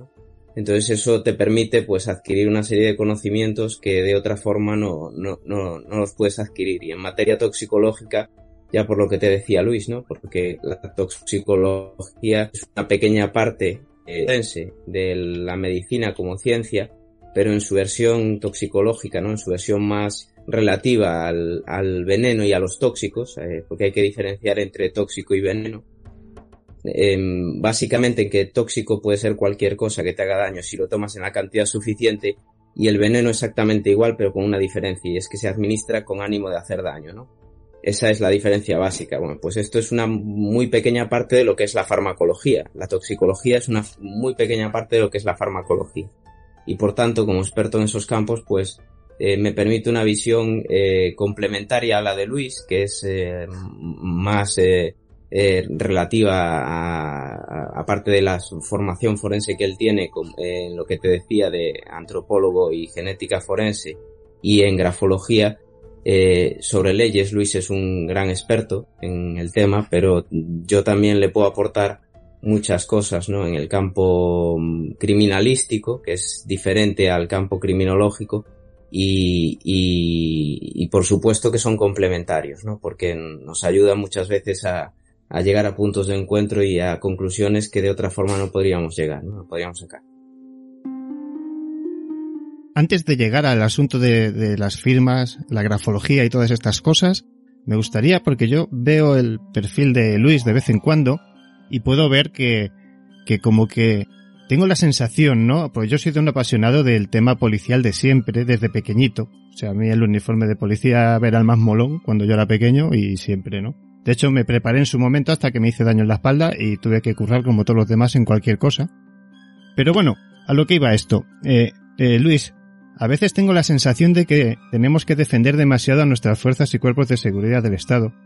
Que se tiene una mala visión de la policía como como el malo, como que viene el policía, y yo tengo esa sensación, ¿no? Cuando tú pones alguna publicación, me sumo a ella, ¿no? Porque a veces tengo esa sensación, ¿no? De que parece ser que, que están ahí eh, como, como si los tuviéramos que pagar, pero nada más, ¿no? No sé, me parece que está un poco denigrado el asunto policial hasta puntos insospechados y creo que es injusto aparte de ser irreverente, o sea, una falta de respeto total a personas que dedican su vida literalmente, que yo conozco a alguna persona fallecida en acto de servicio, bueno, la conocía más bien, y, he de decir que dan su vida por lo, no ya por un sueldo, porque en este país hablamos de España, creo que los sueldos son indignos para, para este tipo de personas. Em, tienes tú también esta necesidad, ¿no? Yo creo de reivindicar este tipo de servicios habitualmente, ¿no? Efectivamente, efectivamente. Eh, de hecho, eh, fíjate, fue, fue un honor para nosotros, pero también no, no deja de, de ser un poco triste, ¿no? El hecho de que en este segundo Congreso Internacional de Criminalística Aplicada que hicimos en, la Academia Galega de Seguridad Pública, eh, premiamos, eh, es el segundo congreso que hacemos, y lo que hacemos es un premio, eh, damos una medalla al mérito profesional y académico, pues a personas pues que han brillado por su trayectoria, personas que han hecho cosas por los demás, ¿no? Eh, este año, entre distinguidas figuras del, del mundo universitario, eh, hemos premiado también al profesor Aitor Curiel, ¿no? Que también es, es colaborador de Cuarto Milenio, ¿no? Y, y miembro de la Sociedad Española de Tecnología y Ciencias Forenses. Eh, hemos premiado a, a varios comisarios, a, a personas, al inspector, a uno de los inspectores que tuvo al, al solitario, al famoso atracador de bancos, ¿no? Y entre ellos premiamos también a los dos policías heridos en Barcelona, ¿no? En acto de servicio, ¿no? Que de hecho eh, tuvo una enorme repercusión mediática. Eh, estuvo presente el jefe superior de policía de, aquí de Galicia, el general de la Guardia Civil, pero también la subdelegada del gobierno en nombre del delegado del gobierno, o sea, no había, no había colores políticos, o sea, vino, vino gente de la Junta de Galicia también, el vicepresidente, o sea que, ¿qué quiero decir? Mm, eh, la política tiene que estar siempre eh, eh, al margen de, eh, de, las fuerzas de seguridad del Estado. ¿no? no se puede jugar con eso. Es un juego realmente muy peligroso. ¿no? El hecho de que de que estos dos policías eh, que, que, estaban hospitalizados, uno de ellos con unas heridas gravísimas, porque fue una persona que estuvo en coma además, ¿no? La herida fue, fue brutal, pues que, que hubiera médicos que tenían que esconderse para, para atenderlos allí, ¿no? Bueno, pues eso, eso es desesperador, ¿no? Eso realmente no pasa en, en un país eh, serio, ¿no? En un país de la Unión Europea. Es algo, es algo que, que realmente no tiene, no tiene sentido, ¿no?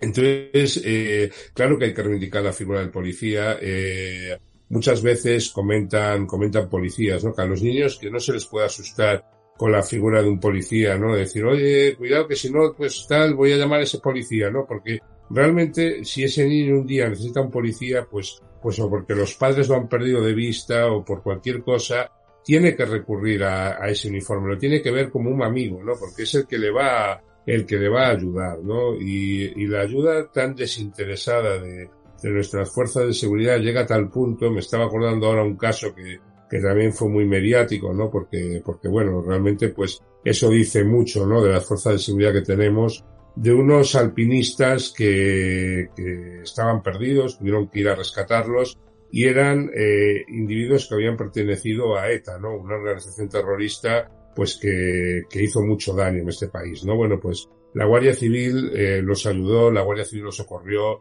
eh, los sacó de donde estaban y hoy están vivos gracias a esa Guardia Civil que, muchos de sus compañeros eh, pagaron con su vida pues, pues la dedicación a, a su profesión, ¿no? Entonces, pues el reconocimiento a las fuerzas de seguridad, yo ya lo ves en mi, en mi Facebook, eh, siempre que tengo ocasión, pues, pues lo, lo intento, ¿no? Intento que, que la gente además sea consciente de eso, ¿no? Sea consciente de que, oye, hay, todas las profesiones del mundo son respetables, también lo pongo muy habitualmente en el Facebook, ¿no? Pero, pero bueno, que hay gente que, que dedica su vida a ayudar a los demás, ¿no? Y eso, eso realmente eh, merece eh, nuestra consideración, por lo menos nuestro respeto.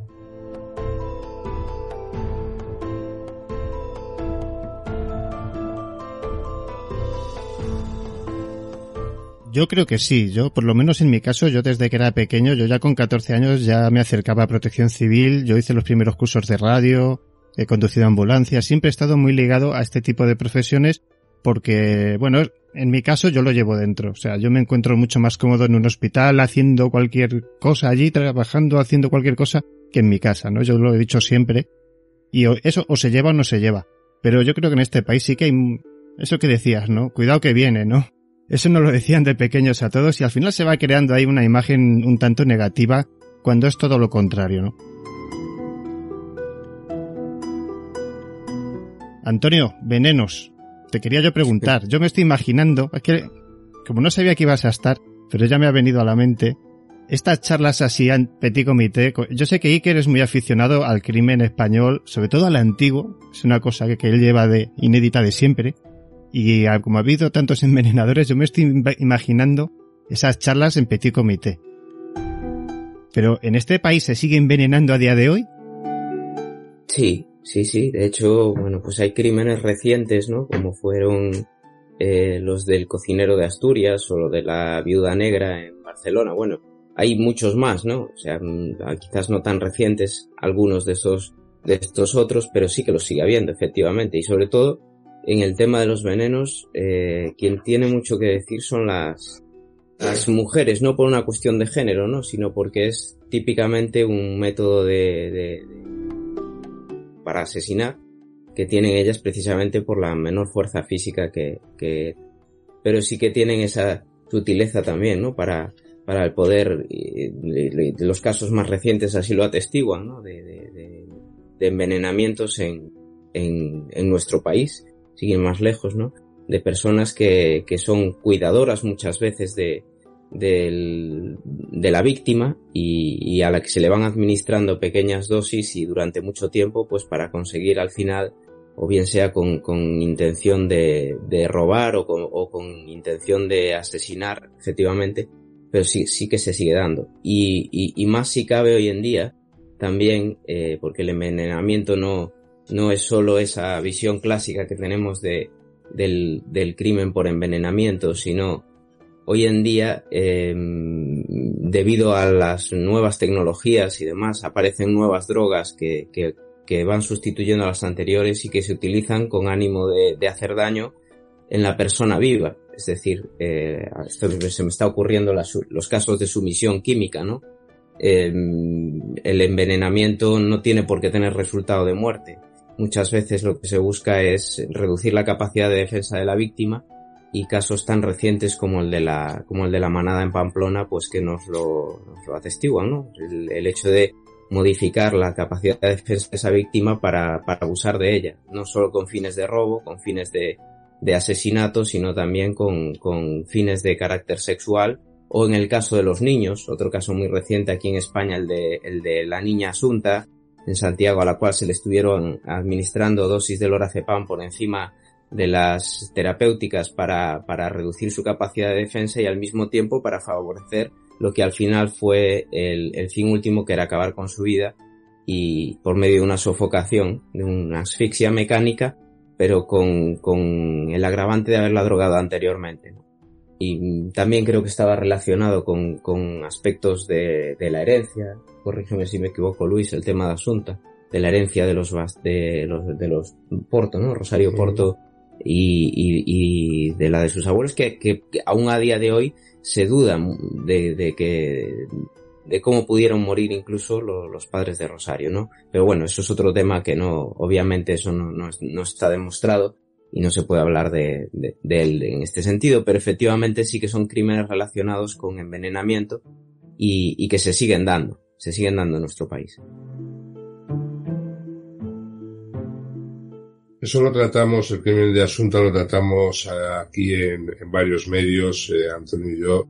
Eh, yo hice un perfil psicológico de tanto de, de, Rosario Porto como de como de Basterra, eh, que bueno, al final eh, creo que, que iba muy ajustado a la personalidad de, de ambos, ¿no? Y, y, bueno, Antonio pues estuvo hablando del orfidal, que era lo que comentaba antes, ¿no? La, la diferencia entre un veneno y un, y un tóxico, ¿no? Y, uh, y bueno, eh, es un, es un caso realmente muy, muy interesante, ¿no? Porque en determinado momento, eh, hay un problema con la cadena de custodia, ¿no? Las, las fuerzas de seguridad que estábamos hablando antes, pues, no son infalibles, ¿no? Y, uh, y bueno, eh, los laboratorios de la policía, están descentralizados, los laboratorios centrales, pero por ejemplo en el caso de la Guardia Civil, el departamento de criminalística que lleva el ADN eh, está centralizado en Madrid, ¿no?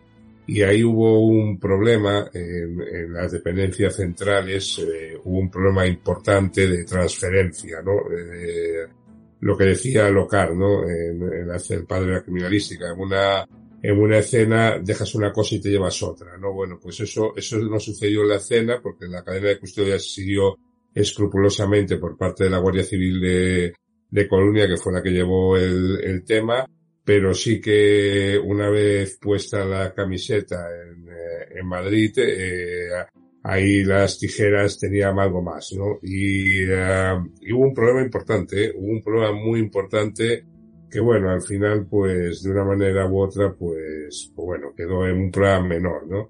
Pero, pero bueno, la labor de los, de los peritos, eh, de los peritos privados, ¿no? Me estoy acordando por ejemplo, el caso Bretón, ¿no? Que muchas veces eh, te encuentras en los juzgados, pues que te viene diciendo la fiscalía, ¿no? La otra parte. Bueno, ¿usted qué va a decir, no? Si la otra parte, si si lo han contratado, ¿no? Pues usted qué va a decir, ¿no? Dice, no, no, mira, yo, yo digo lo que veo, ¿no? Porque, bueno, en el caso, por ejemplo, del tema de Bretón, la antropóloga forense de la Policía Nacional dijo que los huesos que eran de pequeños roedores, ¿no? Eso supuso que la investigación de la Policía Judicial estuvo durante un año empantanada y estuvo eh, durante un año, pues, pues siguiendo una pista que realmente eh, no era una pista fiable, ¿no?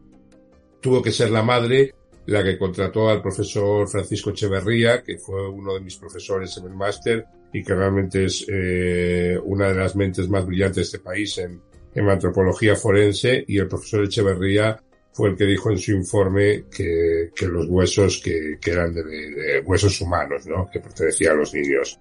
Entonces, bueno, pues gracias a ese informe, gracias al principio de contradicción que permite nuestro derecho, ¿no? Y, y poder aportar, pues, pues pruebas que no sean las estrictamente eh, realizadas por la policía científica, pues pues se consigue también que al final la justicia prevalezca, ¿no? De, de una manera u otra, ¿no?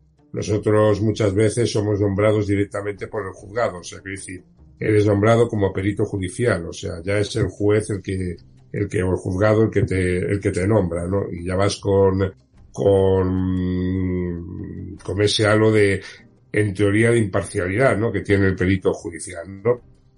Lo que vaya de parte, o sea, que en un momento dado, pues que, que una persona te contrate para realizar una serie de pruebas, que, que esa prueba no sea igual de objetiva. O sea, puede ser eh, perfectamente igual de objetiva, porque estamos hablando de que las pruebas, tú presentas un informe, pero tú después ese informe lo tienes que defender ante un tribunal, ¿no?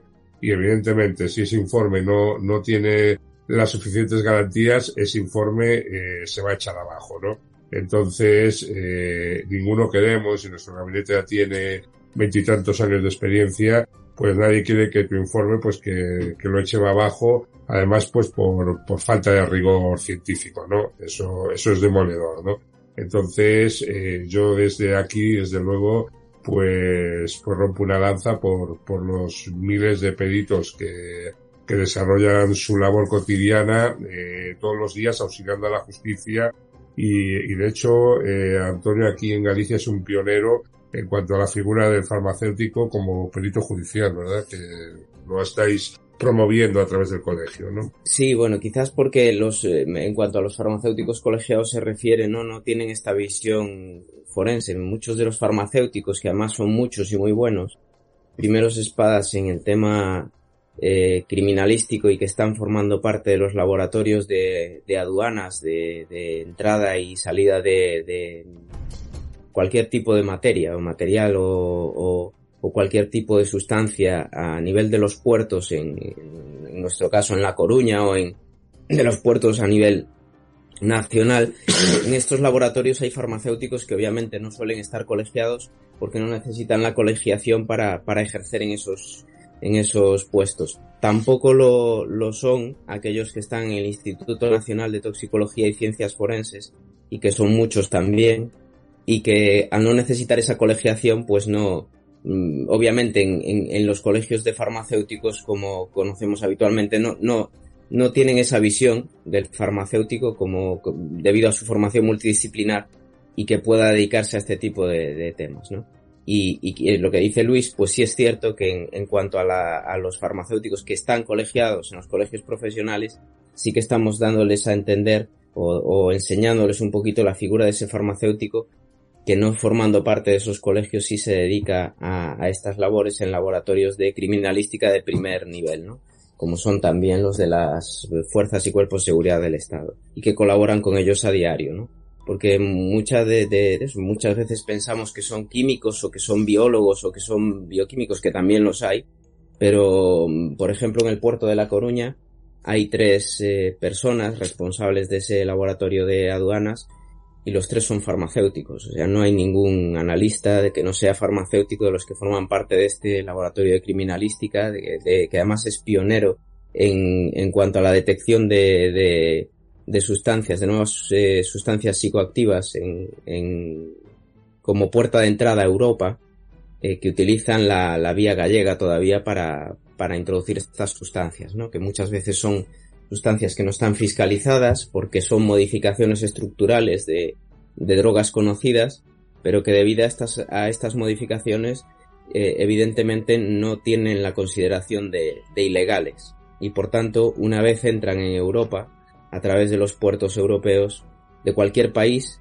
eh, debido a, la libre circulación de mercancías, una vez consiguen entrar es muy difícil de, pararlas porque tú puedes detener o puedes eh, incautar la sustancia por un supuesto delito contra la salud pública, pero nunca por uno de tenencia de drogas o, o por distribución de drogas ilegales porque no, todavía no han sido fiscalizadas.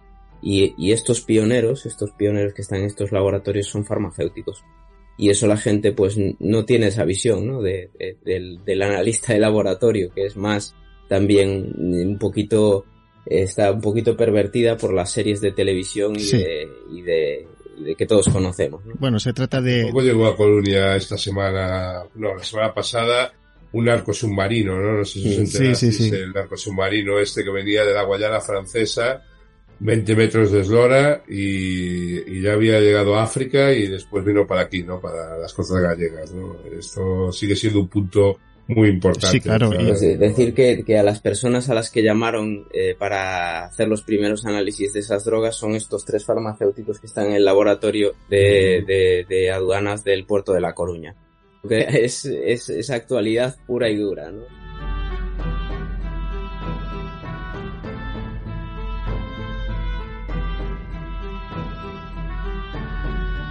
Pues ahí está, ¿no? Yo creo que es un mérito tremendo y eso es muy español, ¿no? El, el tener que, que hacer las cosas demasiadas veces para que en determinados puestos se lo tomen uno un poquito más en serio.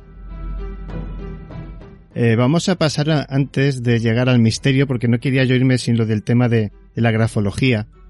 Antes de, preguntaros por cosas del misterio, ¿la grafología es tan importante a la hora de una investigación? ¿Se puede saber mucho de una persona a través de cómo escribe, cómo, cómo firma? Se puede saber muchísimo. Mira, la grafología eh, se estudia aquí en España a nivel universitario en la Universidad Autónoma de Barcelona eh, hay tres cursos de posgrado y dos, y dos máster. Eh, la Universidad Autónoma yo hice todos y, eh, y bueno, eh, tiene una aplicación interesantísima en la investigación criminal, ¿no? O sea, no solo lo que hablamos de pericia caligráfica, ¿no? Lo que sería pues el cotejo de letras, ¿no? Para ver si una firma es falsa, para para ver si un documento pues está redactado por una persona o no, ¿no? Sino lo que ya estaríamos hablando de grafología y grafopatología, o sea, el hecho de poder determinar pues pues cómo es esa persona y el estado mental además eh, que tiene que tiene la persona que escribe, ¿no? Y, y de hecho ya hay jurisprudencia aquí en España eh, de un caso que sucedió en, en Barcelona de una psicóloga que fue obligada a escribir eh, por su paciente, ¿no? Fue obligada a escribir bajo presión, o sea, la, la mujer la, la, escritura la hace bajo presión y al final esta persona es asesinada, ¿no? Pero claro, es asesinada, pero tiene eh, ese escrito firmado, ¿no? ¿Qué dice la policía? Pues la policía lo que dice, pues es que la, el escrito, la, la firma, pues es de ella y, y punto, ¿no? pero el profesor Viñales, que fue profesor mío en, en los dos másteres y los cursos, eh, llegó más allá, ¿no? Eh, dijo que, que esa persona que había sido obligada a escribir, ¿no? Imaginaros la importancia que tiene esto en cualquier investigación criminal, ¿no? Bueno, pues entonces eh, la otra parte eh, lo que hace es que presenta un recurso de casación en el Tribunal Supremo y el Tribunal Supremo ratifica internamente la sentencia de la Audiencia de Barcelona, ¿no? Con lo cual, a día de hoy, ya hay jurisprudencia en España de que una prueba pericial rafológica, ojo, que no estamos hablando de una prueba pericial caligráfica, sino que una prueba pericial rafológica, pues tiene eh, toda la validez judicial, ¿no? Eh, eso es un punto muy importante, ¿no? Y, y bueno, después en, eh, en muchas escenas eh, también nos proporciona una grandísima información, ¿no? El hecho de pues que que, que bueno eh, cualquier cualquier escena donde nosotros eh, tengamos que procesarla y ves que, que hay escritos en las paredes, ves que tal, bueno, pues te da te da mucha información sobre eh, qué tipo de persona pudo haber hecho eso, ¿no? O sea, a nivel de, de perfilación te da mucha información. Yo me acuerdo del caso Snowden, ¿no? De, del famoso, pues, agente, ¿no? De, de la NSA que se pasó a Moscú porque el hombre estaba, estaba, pues, decía que, que bueno, que le había defraudado, ¿no? Y todo esto. Eh, y yo había hecho un análisis sobre, sobre uno de los escritos que aparecieron de él, eh, cuando estaba allí en el aeropuerto, y este hombre, lejos de, de un estado de, de excitación y angustia que podría tener cualquiera, ¿no? Que tomara eh, esa decisión en ese momento, como él había dicho, ¿no? Eh, estaba en un estado de euforia, de, de, tranquilidad y de alegría, pero, pero total, ¿no? O sea, era eh, una persona que esa decisión ya la había tomado, ¿no? Y eso se puede ver también a través de la, de la escritura, ¿no? Y, y es algo muy, muy importante, ¿no? Es más, Incluso ahora que cada vez escribimos menos, ¿no? Desgraciadamente, porque además la escritura, pues es un proceso muy complejo, ¿no? De, de miles de años de evolución y, y, el hecho, pues, de que, de que sustituyamos eh, un útil escritural y, eh, y toda la, la, compleja labor que supone eh, para nuestro cerebro, para ejercitar nuestro cerebro, además, el escribir, pues que lo sustituyamos simplemente por pulsaciones en una pantalla digital no es una evolución, es una involución, una involución absoluta. ¿no? Estoy de acuerdo. Cada vez, vamos perdiendo más capacidad matemática, cada vez vamos perdiendo más capacidad memorística, ¿no? Ya no, nadie se acuerda de los números de teléfono porque ya los llevas en el móvil, ¿no? Entonces, claro, eso, eso realmente resulta triste. Pero bueno, qué decir con ello que aún así eh, hay nuevas ciencias como la sociolingüística forense que te permiten eh, individualizar a, a, las personas, ¿no? De hecho, eh, un caso en Estados Unidos, el famoso caso de una bomber, un profesor de matemáticas, pues que se dedicaba a poner bombas por ahí y, eh, y, yo conocía a la gente del FBI que lo detuvo y el hombre lo detuvo en base a la información que le proporcionaban los mails que mandaba, ¿no? Los correos electrónicos, ¿no? Porque la forma de escribir eh, se pudo acotar eh, las particularidades geográficas, ¿no? De la zona donde él vivía, ¿no? y eh, como puede pasar aquí en España, ¿no? No, no tenemos la, las mismas expresiones o los mismos dejes en una zona del país que en otro, ¿no? Y, eh, y eso nos da mucha, mucha información, la, la sociolingüística forense, ¿no? Entonces, bueno, hay, hay muchas, muchas ciencias que, que nos ayudan día a día, pues, a, a luchar contra los malos, ¿no? Que, que es de lo que se trata.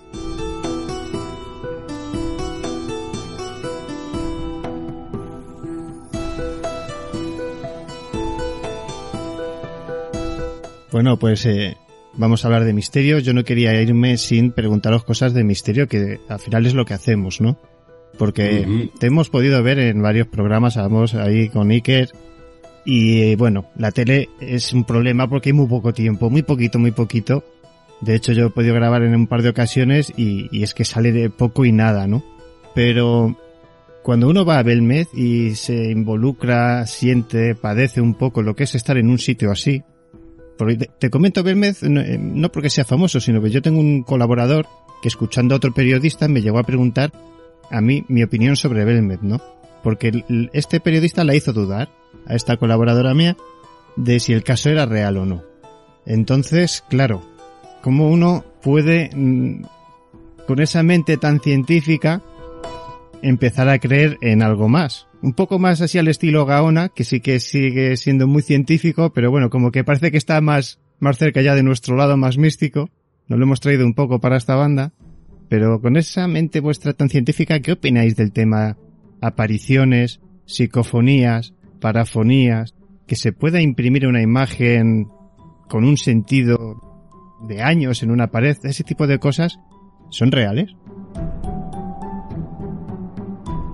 Nosotros aquí lo que hicimos fue intentar reproducir, ¿no? En condiciones de laboratorio, eh, todas las técnicas con las que en principio se había dicho que, que, que se habían hecho las imágenes, ¿no? O sea, eh, si no recuerdo mal, era Salfumán, ¿no? Eh, sería una de ellas.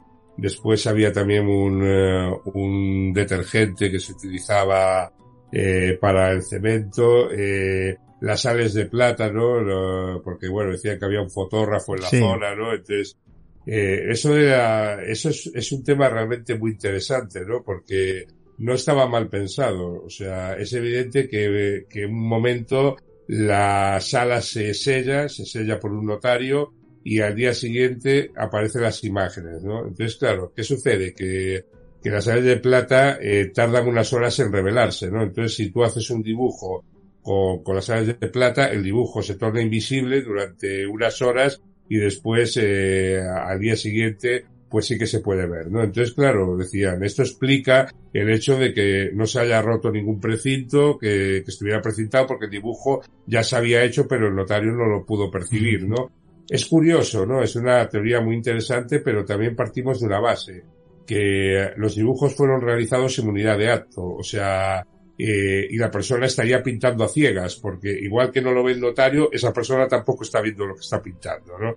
Y todos sabemos que son dibujos, pues que tienen cierta, alguno de ellos sí que tiene cierta complejidad, ¿no? Y sobre todo eso, que no, que no hay un reenganche dentro de, de los trazos, ¿no? Eso es un tema muy interesante. Y después también que efectivamente como, como en principio no se ve, cuando mancha tampoco lo ves, ¿no? Y las manchas, eh, yo me acuerdo que los dedos los tenía, hubo un momento que, que claro, que no te sacabas eso, ¿no? Porque te quedan las manchas y te quedan durante días, ¿no? Al final se hacen visibles, pero después te queda la mancha durante días, ¿no? eh, a menos que hayas hecho algo pues ya en plan mucho más sofisticado que no era propio de la persona que habitaba en, en esa casa, ¿no? Yo lo que puedo decir es que el día que, que fuimos allí, eh, que fue una expectación para el pueblo, ¿no? Eh, y, y, bueno, pues, pues allí estaba, estaba Iker arriba, ¿no? En la, en la, habitación de la señora. Eh, yo salí, salí de, salí de allí porque tenía un tema en, casa de, de, niño, el pequeño, ¿no? Que, que estaba malito, entonces pues yo estaba pendiente del teléfono, ¿no? Y cuando, cuando volví allí al portal, eh, abrí la puerta, estaba la gente en la calle, evidentemente con la máxima expectación, abrí la puerta y se una alarma, ¿no? Porque lo que había hecho el equipo había sido, había sido poner unos, unos, unos sensores allí en las puertas y, y en las habitaciones, o sea, en la parte de abajo en la sala, ¿no? Y sonó la alarma, obviamente, ¿no? Entonces oigo a Iker que dice, otra vez, ¿no? Y dije yo, no, no, soy yo, soy Luis Alamancos y tal. Y dice, ah, pero joder, sube, sube y tal, ¿no? Y eh, subí, le comenté lo que me dice, joder, es que esto lleva sonando toda la noche, ¿no? Y eh, no sé ni cuántas veces sonó y tal, ¿no? Pues dije, bueno, mira, yo voy a estar un rato, pero voy a volver a bajar porque tengo que llamar y tal. Sí, sí, sí, baja tal. Bajé a los 15 minutos o así, y cuando bajo se me ocurre preguntarle a alguien de allí, ¿no? Dijo, oye, mira, eh, ¿cuántas veces sonó esta alarma, no? Y me dicen, pues unas 30 o 35 veces, ¿no? Joder. Pero pasó, entró alguien aparte de mí. No, no, no, no entró nadie. Es que era lo que nos extrañaba, que decíamos, deben de estar abajo, y no era verdad, pues estaban todos arriba, deben estar abajo porque no para de sonar la alarma, ¿no? Bueno, pues treinta y tantas veces estuvo sonando la alarma esa noche, ¿no? ¿Cómo explicas eso? Pues, pues es complicado, ¿eh? Es complicado. Luis y Antonio, hay que mojarse un poco. Esto no es la tele. Aquí solo nos van a escuchar unas 100.000, 200.000 personas. Bueno, entonces bien. ¿Eh? Entonces, como no son tantas como en la tele, yo creo que hay que mojarse un poco. Yo sé que científicamente hablando, uno va a decir, pues yo no pude encontrar eh, una prueba de que esto sea falso. Pero tampoco dices realmente lo que es, ¿no? Ni, pero ni tú ni nadie, ¿no? Porque llevo ya muchos años en esto y es difícil. Pero allá a nivel personal, un poquito sí, a nivel personal, yo he analizado psicofonías o parafonías que me han pasado periodistas del misterio que son increíblemente alucinantes. Algunas dan hasta miedo por cómo se producen esos sonidos. Yo me acuerdo cuando en un Milenio 3 de 2009 se hizo, hizo Gaona un, un experimento en el, en, no sé en qué, en qué campo de concentración fue, no sé, fue en Mauthausen, o, bueno, no, no recuerdo ahora. Estuvo la grabadora 20 horas Luego la gente participaba escuchando, ¿no? Pero es que hubo varias que se escuchaba el sonido de un tren de vapor, etcétera, etcétera, ¿no? Aunque seáis científicos, algo tiene que haber, ¿no? En este mundo que esas energías tienen que conectar de alguna manera. No lo sé. No sé si Pero es a nivel cuántico. Sin ir, sin ir más lejos, tú lo acabas de decir, somos científicos y precisamente quizás porque hoy en día estamos muy acostumbrados a mirarnos al, al ombligo y decir que lo sabemos todo. Pero ¿quién podía explicar en su momento a algunas personas que la Tierra, que la tierra era redonda, ¿no? O sea que eh, el hecho de no conocer todas las respuestas no significa que las cosas no sean ciertas, simplemente significa que no tenemos todas las respuestas, que a lo mejor nosotros hoy no podemos dar una explicación científica a un hecho, pero eso no quiere decir que dentro de unos años venga alguien y lo consiga dar. Entonces, eh, no se puede decir en términos absolutos que las cosas no ocurren, que las cosas no existen, que eso es científicamente imposible. No. Lo que es científicamente imposible a lo mejor es darle una explicación con los métodos de los que hoy disponemos. Porque aunque aún siendo súper avanzados y permitiéndonos eh, haber llegado hasta donde hemos llegado, pues todavía no nos permiten llegar a límites a los que no tenemos acceso. Y eso es la ciencia, precisamente, ¿no? O sea que no está reñido el hecho de que ocurran ciertas cosas con la ciencia, siempre y cuando se tenga esa conciencia de que no sabemos todo y que no tenemos todas las respuestas. A mí es que me gustaría sacaros algo más sobre, sobre, este tema ya a nivel íntimo, un poquito más personal. Pues Porque, te voy a contar, te voy a contar una experiencia personal. te voy a contar una experiencia personal que además es en primicia y que, y que no salió hasta ahora, ¿no? Y, y, que, y que va relacionada con, con este tema, ¿no? Eh, hubo un caso en Igualada, en Barcelona, donde además participó el doctor Gaona, ¿no? Eh, era el caso de un pub, un pub donde se oían eh, ruidos extraños y, y bueno, pues, pues yo fui allí con, con los aparatos para, para ver si el pub estaba aislado correctamente, ¿no? No vaya a ser que los ruidos pues procedieran del exterior, ¿no? Y cosa harto improbable, ¿no? Porque bueno, para darte una, una licencia en principio tendrías que estar bien, bien, bien aislado, ¿no? Acústicamente. Pero bueno, eh, por si acaso, por si acaso había, había cualquier, cualquier elemento que explicara eh, esos ruidos, ¿no? Cuando llegué al hotel, mmm, había ido Melave de Madrid, eh, había ido con Gaona, Melave de Madrid a Barcelona, y llegué al hotel sobre las seis y pico, ¿no? El hotel era un hotel de cuatro estrellas, o sea, un hotel bueno, no era pensión Pepe, trato familiar, ¿no? O sea, eh, eso, eso, eso viene a, mm, tiene relación con, con lo que voy a contar ahora, ¿eh? Eh, llego allí a las seis y pico, pongo el portátil encima de la mesa, me pongo a trabajar, eh, voy a coger un agua, doy una vuelta, vuelvo a hacer tal. O sea, qué decir, estuve hasta las doce y media o, o una, que fue cuando ya bajamos al pub, ¿no? Estuve unas cuantas horas allí en una habitación que estamos hablando que es una habitación de hotel, o sea que no tiene mucho más, ¿no? Tenía un estante y, y, y una mesa, ¿no? Eh, nos vamos allí al pub, yo no sabía lo que había, o sea, yo sabía lo que iba, pero no sabía, no sabía qué había pasado allí. Cuando llegamos nos atendió el gerente de allí del, del pub y nos dijo pues que, que bueno, que, que se oían ruidos efectivamente, que en esa sala, o sea, arriba, en, una especie de almacén, eh, jugaba su hermano pequeño y su hermano pequeño pues había muerto además de una manera dramática porque había caído en un pozo en una excursión del colegio y de hecho nos enseñó la noticia de, de la vanguardia de aquel entonces, creo que eran los años 90, principios de los 90, donde se, donde salía esa noticia, ¿no? Es, joder, la verdad es que fue muy fuerte, ¿no? Eh, quisieron meter un perro allí, el perro no quería entrar, eh, vamos, todo lo que pueda pasar en estas cosas, ¿no? El tema es que cuando acaba la, la investigación, obviamente, huelga decir que no eh, estaba perfectamente aislado el pub, con lo cual pues, los ruidos no, no venían del exterior. Eh, llegamos al hotel sobre las cuatro y cuatro y media de la mañana, ¿no? Entonces eh, yo me acuesto, me echo la cama y de repente, no sé cómo, miro para, para la estantería y veo unos calzoncillos, ¿no? Digo, hostia, claro, yo, yo vi algo, ¿no? Eh, pero, pero claro, no sabía muy bien lo que era, ¿no? Entonces, eh, me levanto y eran unos calzoncillos de niño pequeño, ¿no? De niño pequeño, ¿no? Y dije, joder, ¿y esto? Entonces, claro, cojo y le digo a, a Carlos Largo, oye, mira, eh, le mando un WhatsApp y le digo, oye, que, que aquí hay unos calzoncillos de niño pequeño, ¿no?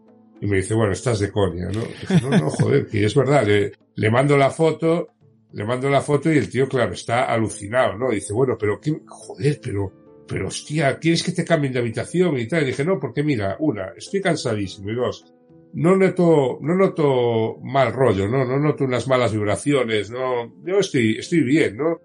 Dije, bueno, oye, pues, pues descansa, al día siguiente teníamos que levantarnos temprano también y tal, y, y mañana pues hablamos con recepción y esto, ¿no?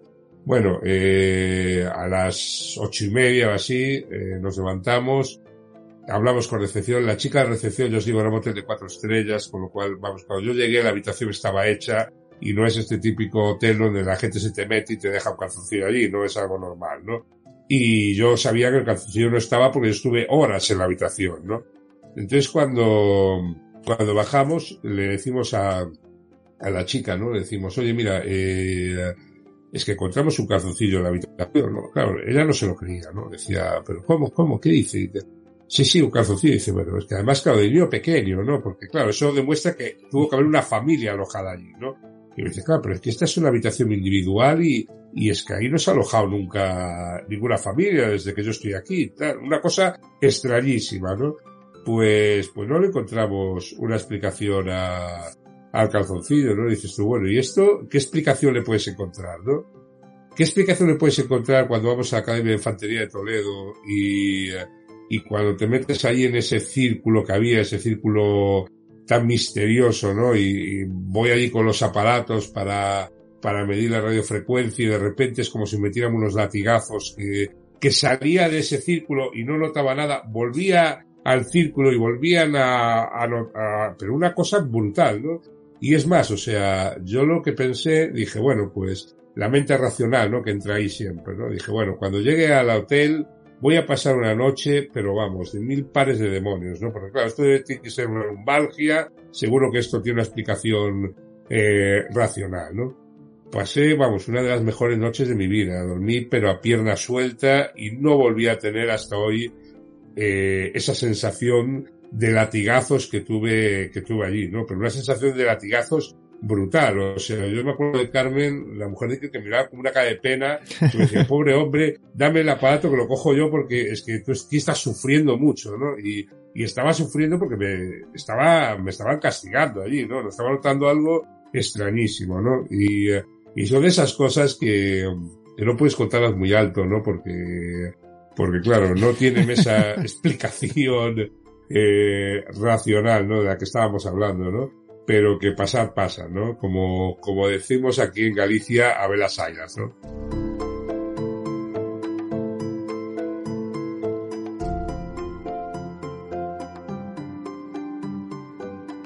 Pues me alegro mucho de poder haber hablado con vosotros. Eh, yo me he dejado muchas cosas en el tintero, porque tampoco sabía que iba a estar Antonio y se nos ha alargado un poco la cosa, pero me gustaría, sin prisa ninguna, ya que os tengo en antena, pues para antes de que termine el año, que mi año terminará para julio, pues juntaros a los dos o uno si podéis, un ratito, sin ninguna prisa, ya nos vamos hablando y vamos, porque tengo un montón de preguntas que se van a quedar ahí en el aire. Y yo es que a Antonio le veo tan serio que yo no sé si él habrá tenido una experiencia así mística, pero lo de Luis, eh, eh, prometo cuando, cuando vea a Carlos se lo tengo que preguntar, porque el cachondeo ya con el calzoncillo va a ser eterno, yo me imagino que el cachondeo ya va a estar ahí, perenne, el calzoncillo de Luis Alamanco. Eh, de verdad que muchísimas gracias. Eh, como es la primera vez que, que estéis con nosotros en Misterio 51, eh, normalmente solemos eh, pedir a los invitados que, que, ellos digan algo ¿no? sobre algún libro que les llamó la atención o que les ayudó a llevar algún camino un poquito más decente en la vida, ¿no? Pero en este caso, aparte de que me mencionéis algún libro cada uno, para los oyentes, me gustaría que dijerais algo a la gente joven que nos escucha para bueno, cómo seguir vuestro camino o cómo seguir un camino parecido al de la investigación criminológica que está teniendo mucho, no sé si es a raíz de las famosas series de los CSI, que como todo en esta vida vemos la tele y como que todo se engancha. Pero acordaos de Félix Rodríguez de la Fuente que de repente empezaron a salir biólogos por todas partes y estudiantes de la naturaleza. Bueno, yo creo que somos así, un poquito de tendencias. ¿Qué le diríais a la gente joven que está, bueno, ahora en esa pelea por las nuevas tecnologías o qué voy a estudiar, qué voy a hacer? Farmacología, eh, criminología, no lo sé.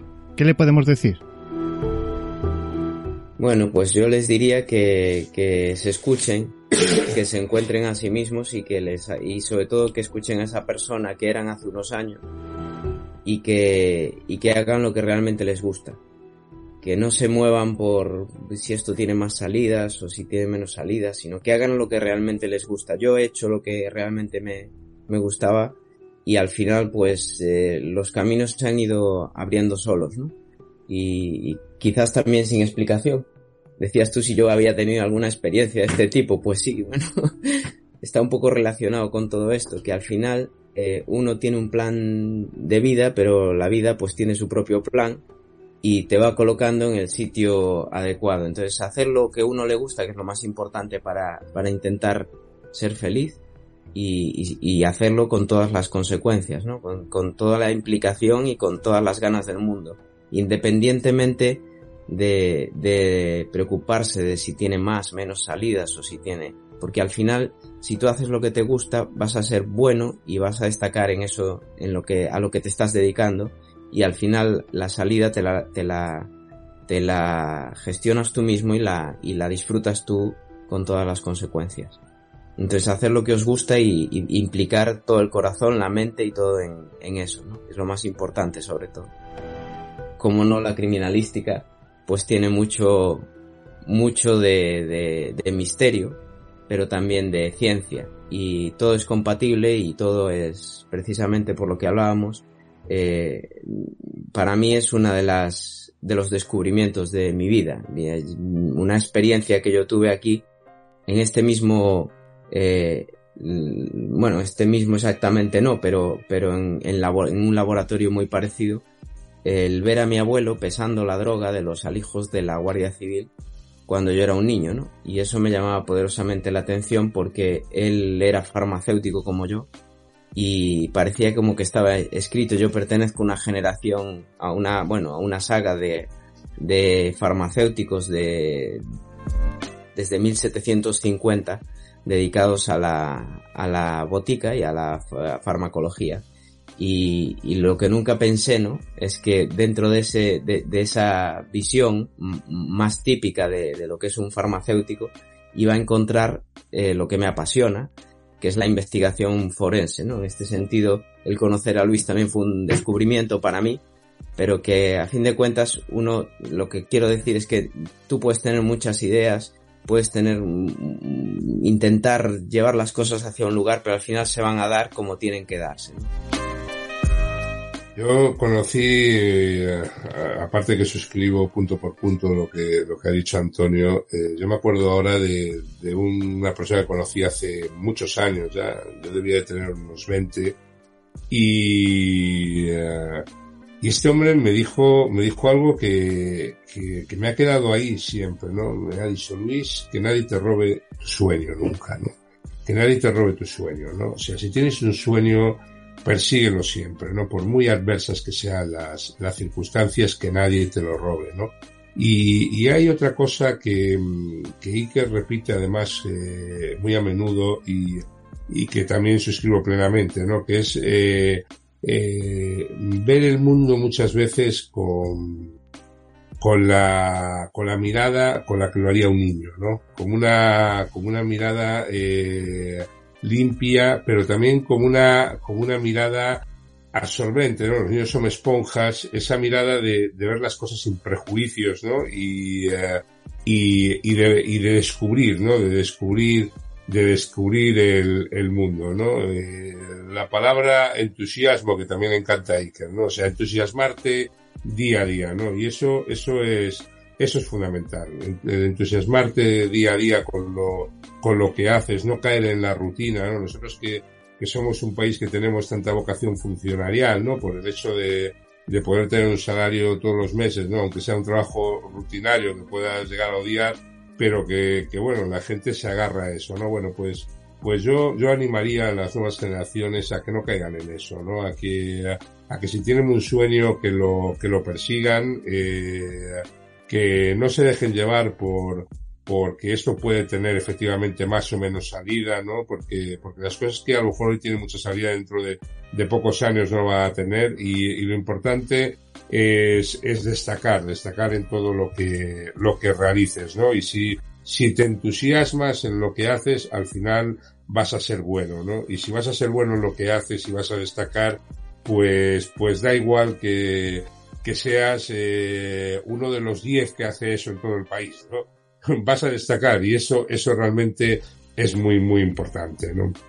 Y después con lo del tema del libro que decías, eh, es el, es el rollo de hablar con gente friki como nosotros, ¿no? al final, pues no, no te vamos a decir, yo por lo menos en mi caso, pues un libro al uso, ¿no? No es un libro ni de autoayuda, ni es un libro de estos típicos de, de, de los que se recomiendan por ahí, ¿no? A mí un libro que me marcó mucho porque eh, es mi Biblia, ¿no? Y, y, la sigo teniendo ahí, aunque hoy en día pues, pues hay cosas que ya están superadas, ¿no? Pero bueno, las bases están ahí eh, es un libro de Harry Soderman que se titula eh, Métodos Modernos de Investigación Policíaca, ¿no? Y el libro Métodos Modernos de Investigación Policíaca que se ha estudiado en todas las academias de policía del mundo y aún hoy en día en algunas se sigue estudiando, eh, para mí es un libro fundamental dentro del mundo de la, de la criminalística, ¿no? Y, eh, y es el libro que recomiendo a, la gente que lo pueda encontrar. Evidentemente no es fácil de, encontrar, pero bueno, eh, hoy buscando en, en internet, eh, afortunadamente, podemos llegar a, encontrar cosas que, hace unos años eh, era totalmente imposible, ¿no? Entonces, bueno, yo dejo ese libro ahí, Métodos Modernos de Investigación Policíaca, editorial Limusa, la traducción, eh, la traducción española, y, y a mí es un libro que me ha marcado profundamente.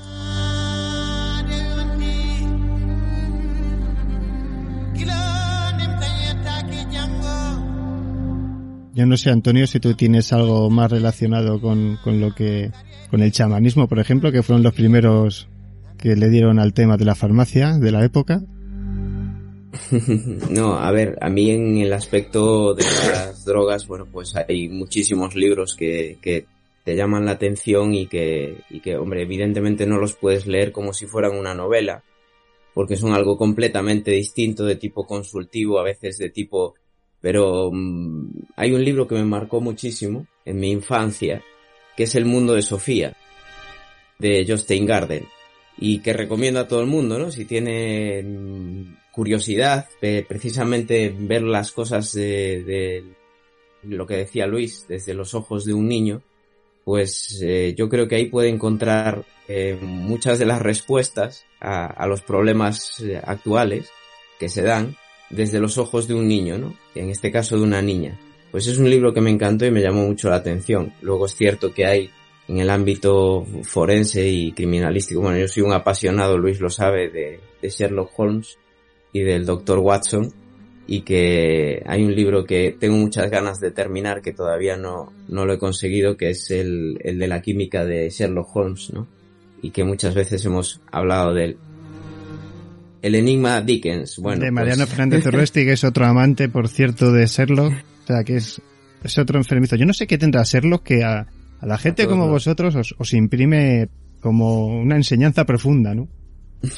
Sí, porque eh, hay que pensar que Conan Doyle, que, realmente, eh, Conan Doyle que se inspiró en, en, en, un personaje real, ¿no? Porque Conan Doyle que estudió medicina en Edimburgo se inspiró en la figura del doctor Bell, ¿no? Que que era, era un, un, médico que daba clases allí en su facultad y que, y que realmente aplicaba la ciencia de la deducción, ¿no? Entonces, bueno, eh, Conan Doyle se inspiró en eso, se inspiró también en, en Edgar Allan Poe, en, en, la figura de su detective Dupin, de las tres novelas cortas, ¿no? Que escribe policíacas Poe, a pesar de que en Estudio en Escarlata, pues reniega de él, ¿no? O sea, Sherlock dice que, bueno, que que Dupin y, y pues que bueno, quedan, creo recordar, chapuceros indeciosos, ¿no?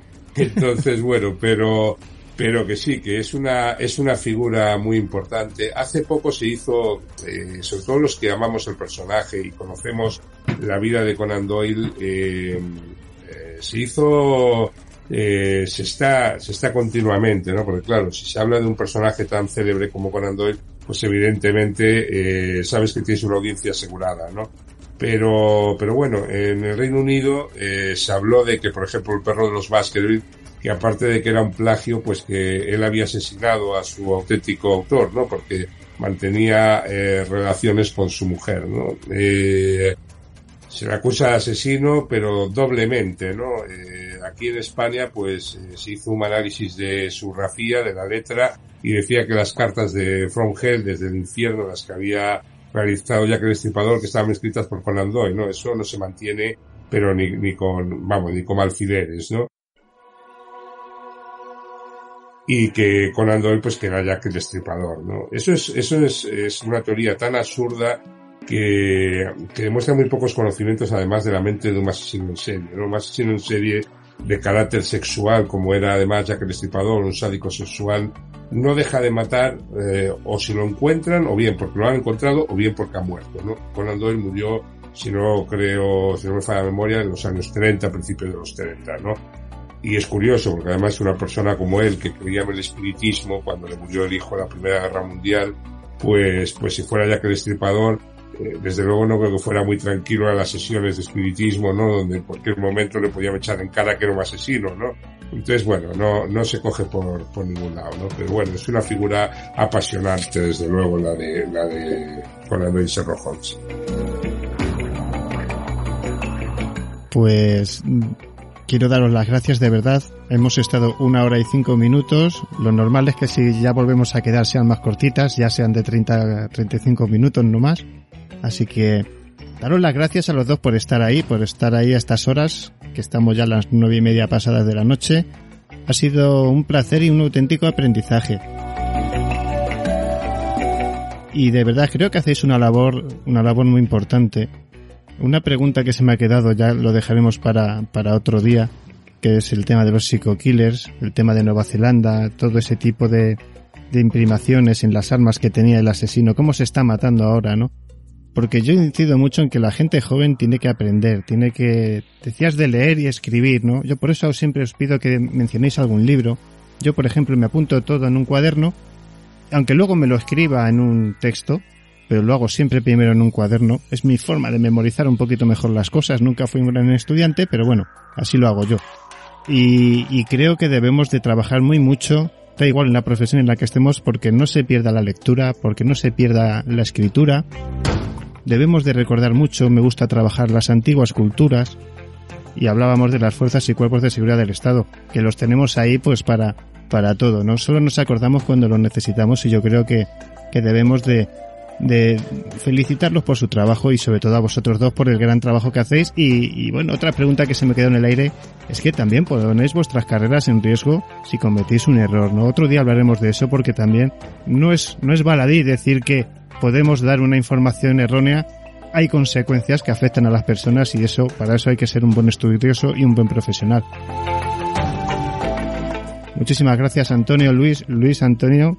Eh, se me ha olvidado, tenía apuntado, me gustaría mencionar es el Impeval, ¿no? El gabinete pericial sí, es sí, Impeval. Sí. Bueno, Impeval, efectivamente. Pues nada, muchas felicidades y buenas noches a los dos. Bueno, buenas, buenas noches, gracias. gracias a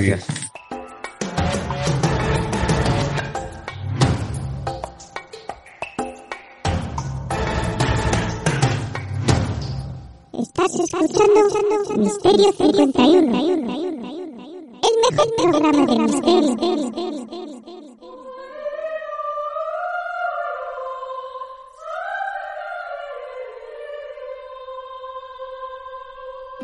Como ya es práctica habitual, me despido ya mis queridos amigos que han sido dos horas y media de programa muy intenso, de muchísimo trabajo durante toda la semana.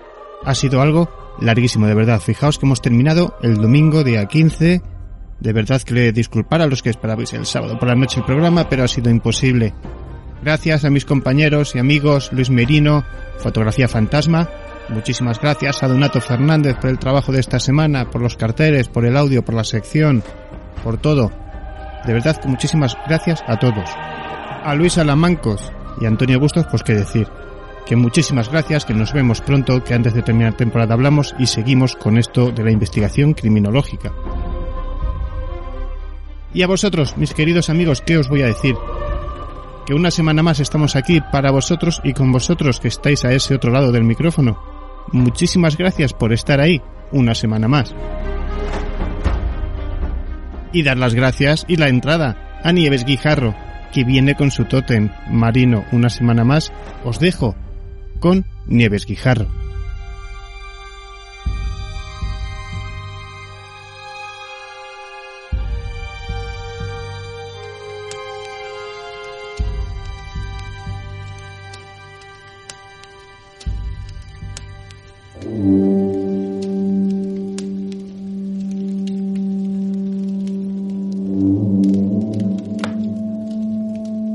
Misterio 51.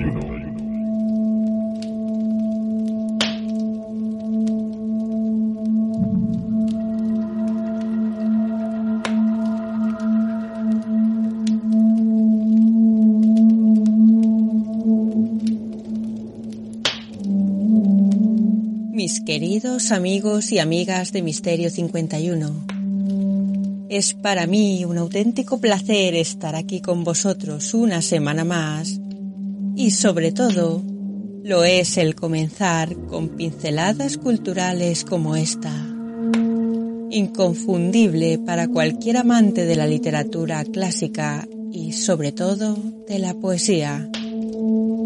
Y empezamos así.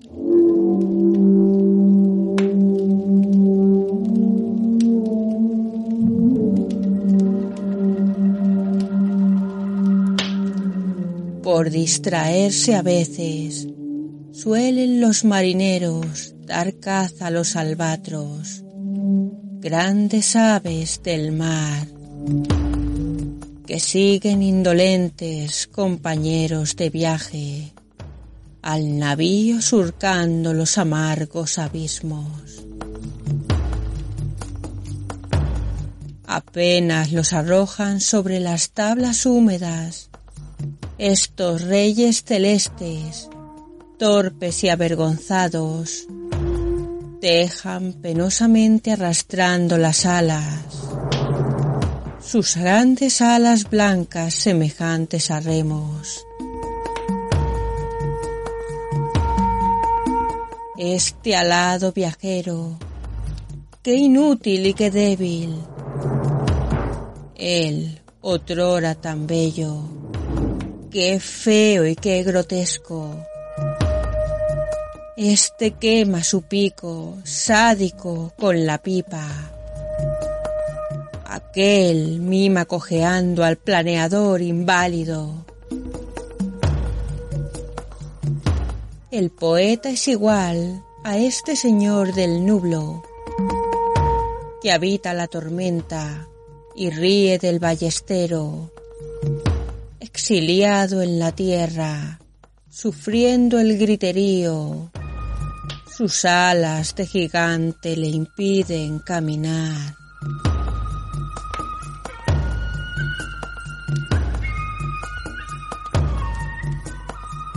Fijaos, qué mejor manera de comenzar el programa de hoy que con el gran Charles Baudelaire, máximo exponente del simbolismo, padre de la poesía moderna y provocador por naturaleza. Este poema se titula El albatros y pertenece a su obra más conocida, Las flores del mal. La figura del albatros es utilizada como metáfora del poeta maltratado, con quien el autor se identifica al igual que el albatros, que abandona sus alas al ser capturado por los hombres, el poeta abandona su estado idealizado cuando toma contacto con el resto de la humanidad. Las inmensas alas del albatros son para Baudelaire símbolo de la inspiración, pero el pájaro se siente débil porque es arrancado de su medio. El poeta señala la superioridad intelectual y denuncia sentirse desterrado de la sociedad gracias a las enormes alas de la inspiración que le impiden ser como el resto de los hombres. Gran poema, grandes metáforas, y un sin igual simbolismo que nos sirve de introducción para continuar nuestro periplo por los mares, en el que esta semana, como habréis adivinado, seguiremos el vuelo de los albatros. Esas aves marinas de grandes dimensiones cuyo nombre científico corresponde a Diomedeidae distribuidas por los océanos Antártico, Pacífico y Atlántico Norte, se alimentan a base de peces, calamares y en general animales marinos muertos. Su nombre científico viene dado por el guerrero griego Diomedes, cuyos compañeros se transformaron en aves.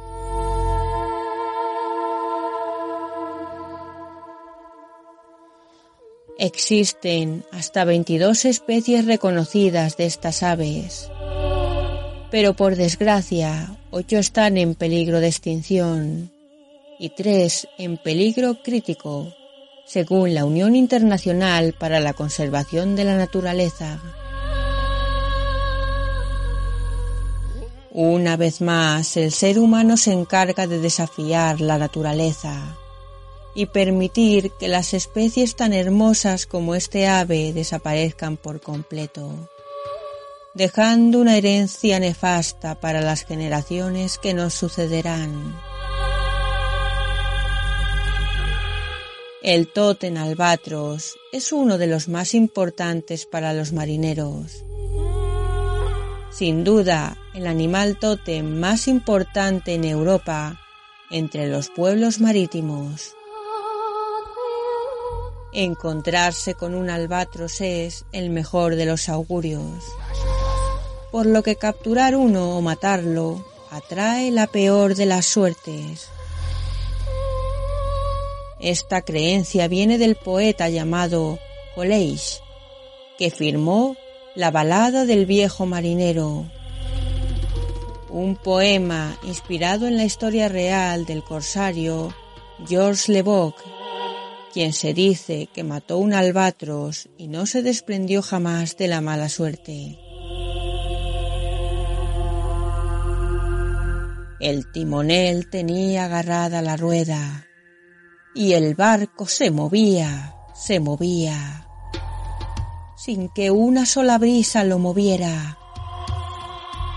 Cada marino en su puesto intentaba tensar los cabos y no tenía fuerzas. Éramos una tripulación difunta, cadavérica. Más fuerte y más terrible seguía retumbando bajo el agua. Alcanzó la nave, dividió la bahía y como plomo la nave desapareció bajo sus aguas. Aturdido por el ruido aterrador que cielo y mar estremecía, mi cuerpo quedó a flote como quien lleva ahogado siete días. Esta alma mía en medio del mar se sintió muy sola, tan sola que ni el mismo Dios parecía estar entre las olas.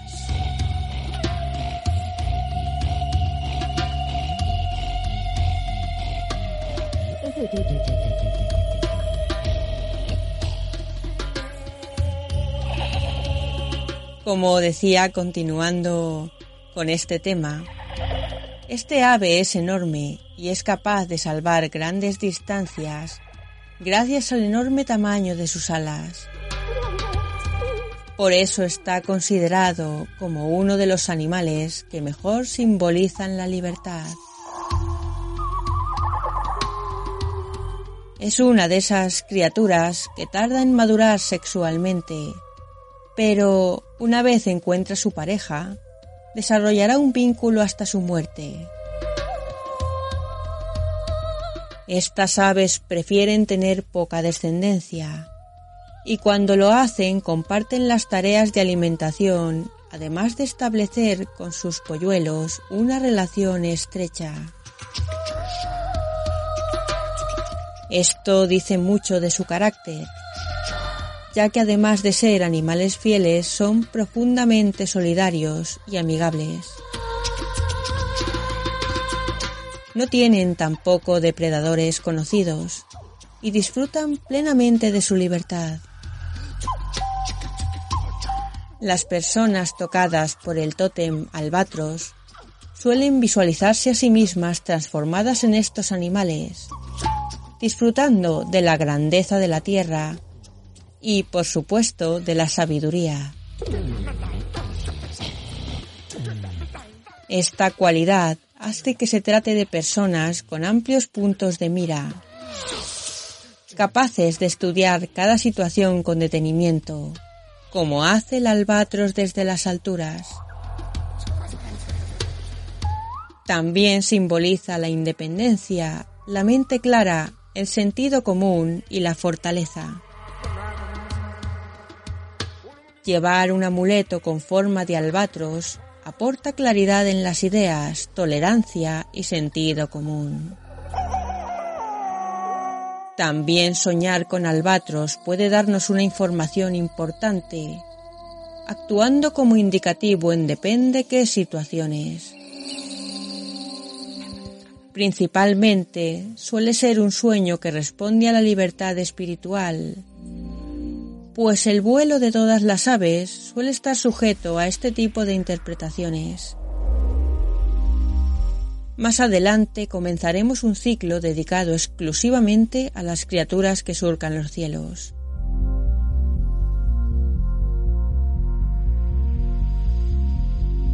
Pero si vemos una costa sobrevolada por albatros debemos estar atentos, porque puede indicarnos que debemos ser prudentes con nuestra economía. Si el albatros sobrevuela nuestro jardín, significa todo lo contrario, un periodo de prosperidad económica. Si en el sueño aparecen varios albatros, significa que pronto recibiremos buenas noticias por parte de una persona a la que no conocemos demasiado. Si los albatros están caminando, es porque alguien nos pedirá dinero prestado y no debemos acceder. Si los albatros muestran heridas, es porque una amenaza terrible se cierne sobre nosotros. Si vemos un albatros herido de muerte o agonizante, es porque sufriremos un cambio drástico en nuestra vida. Sin embargo, saldremos airosos de este cambio.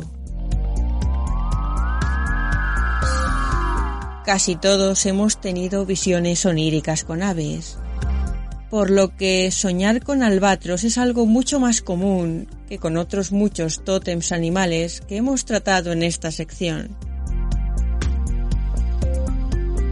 ¿Habéis soñado con albatros? ¿Es vuestro caso?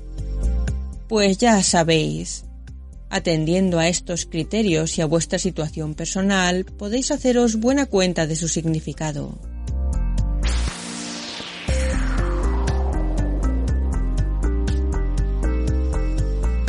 Y así, con la imagen de esta preciosa ave marina de alas gigantes, es como ponemos fin al programa de hoy.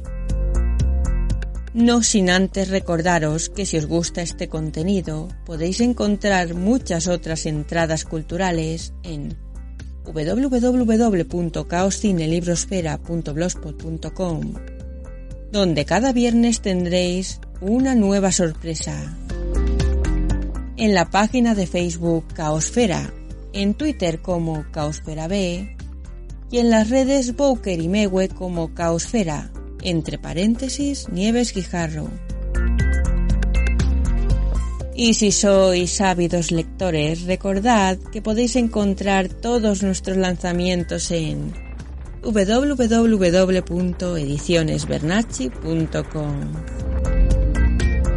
No olvidéis que si tenéis cualquier sugerencia o queréis realizar cualquier tipo de pregunta, podéis escribir a caosferalibros.yahoo.com.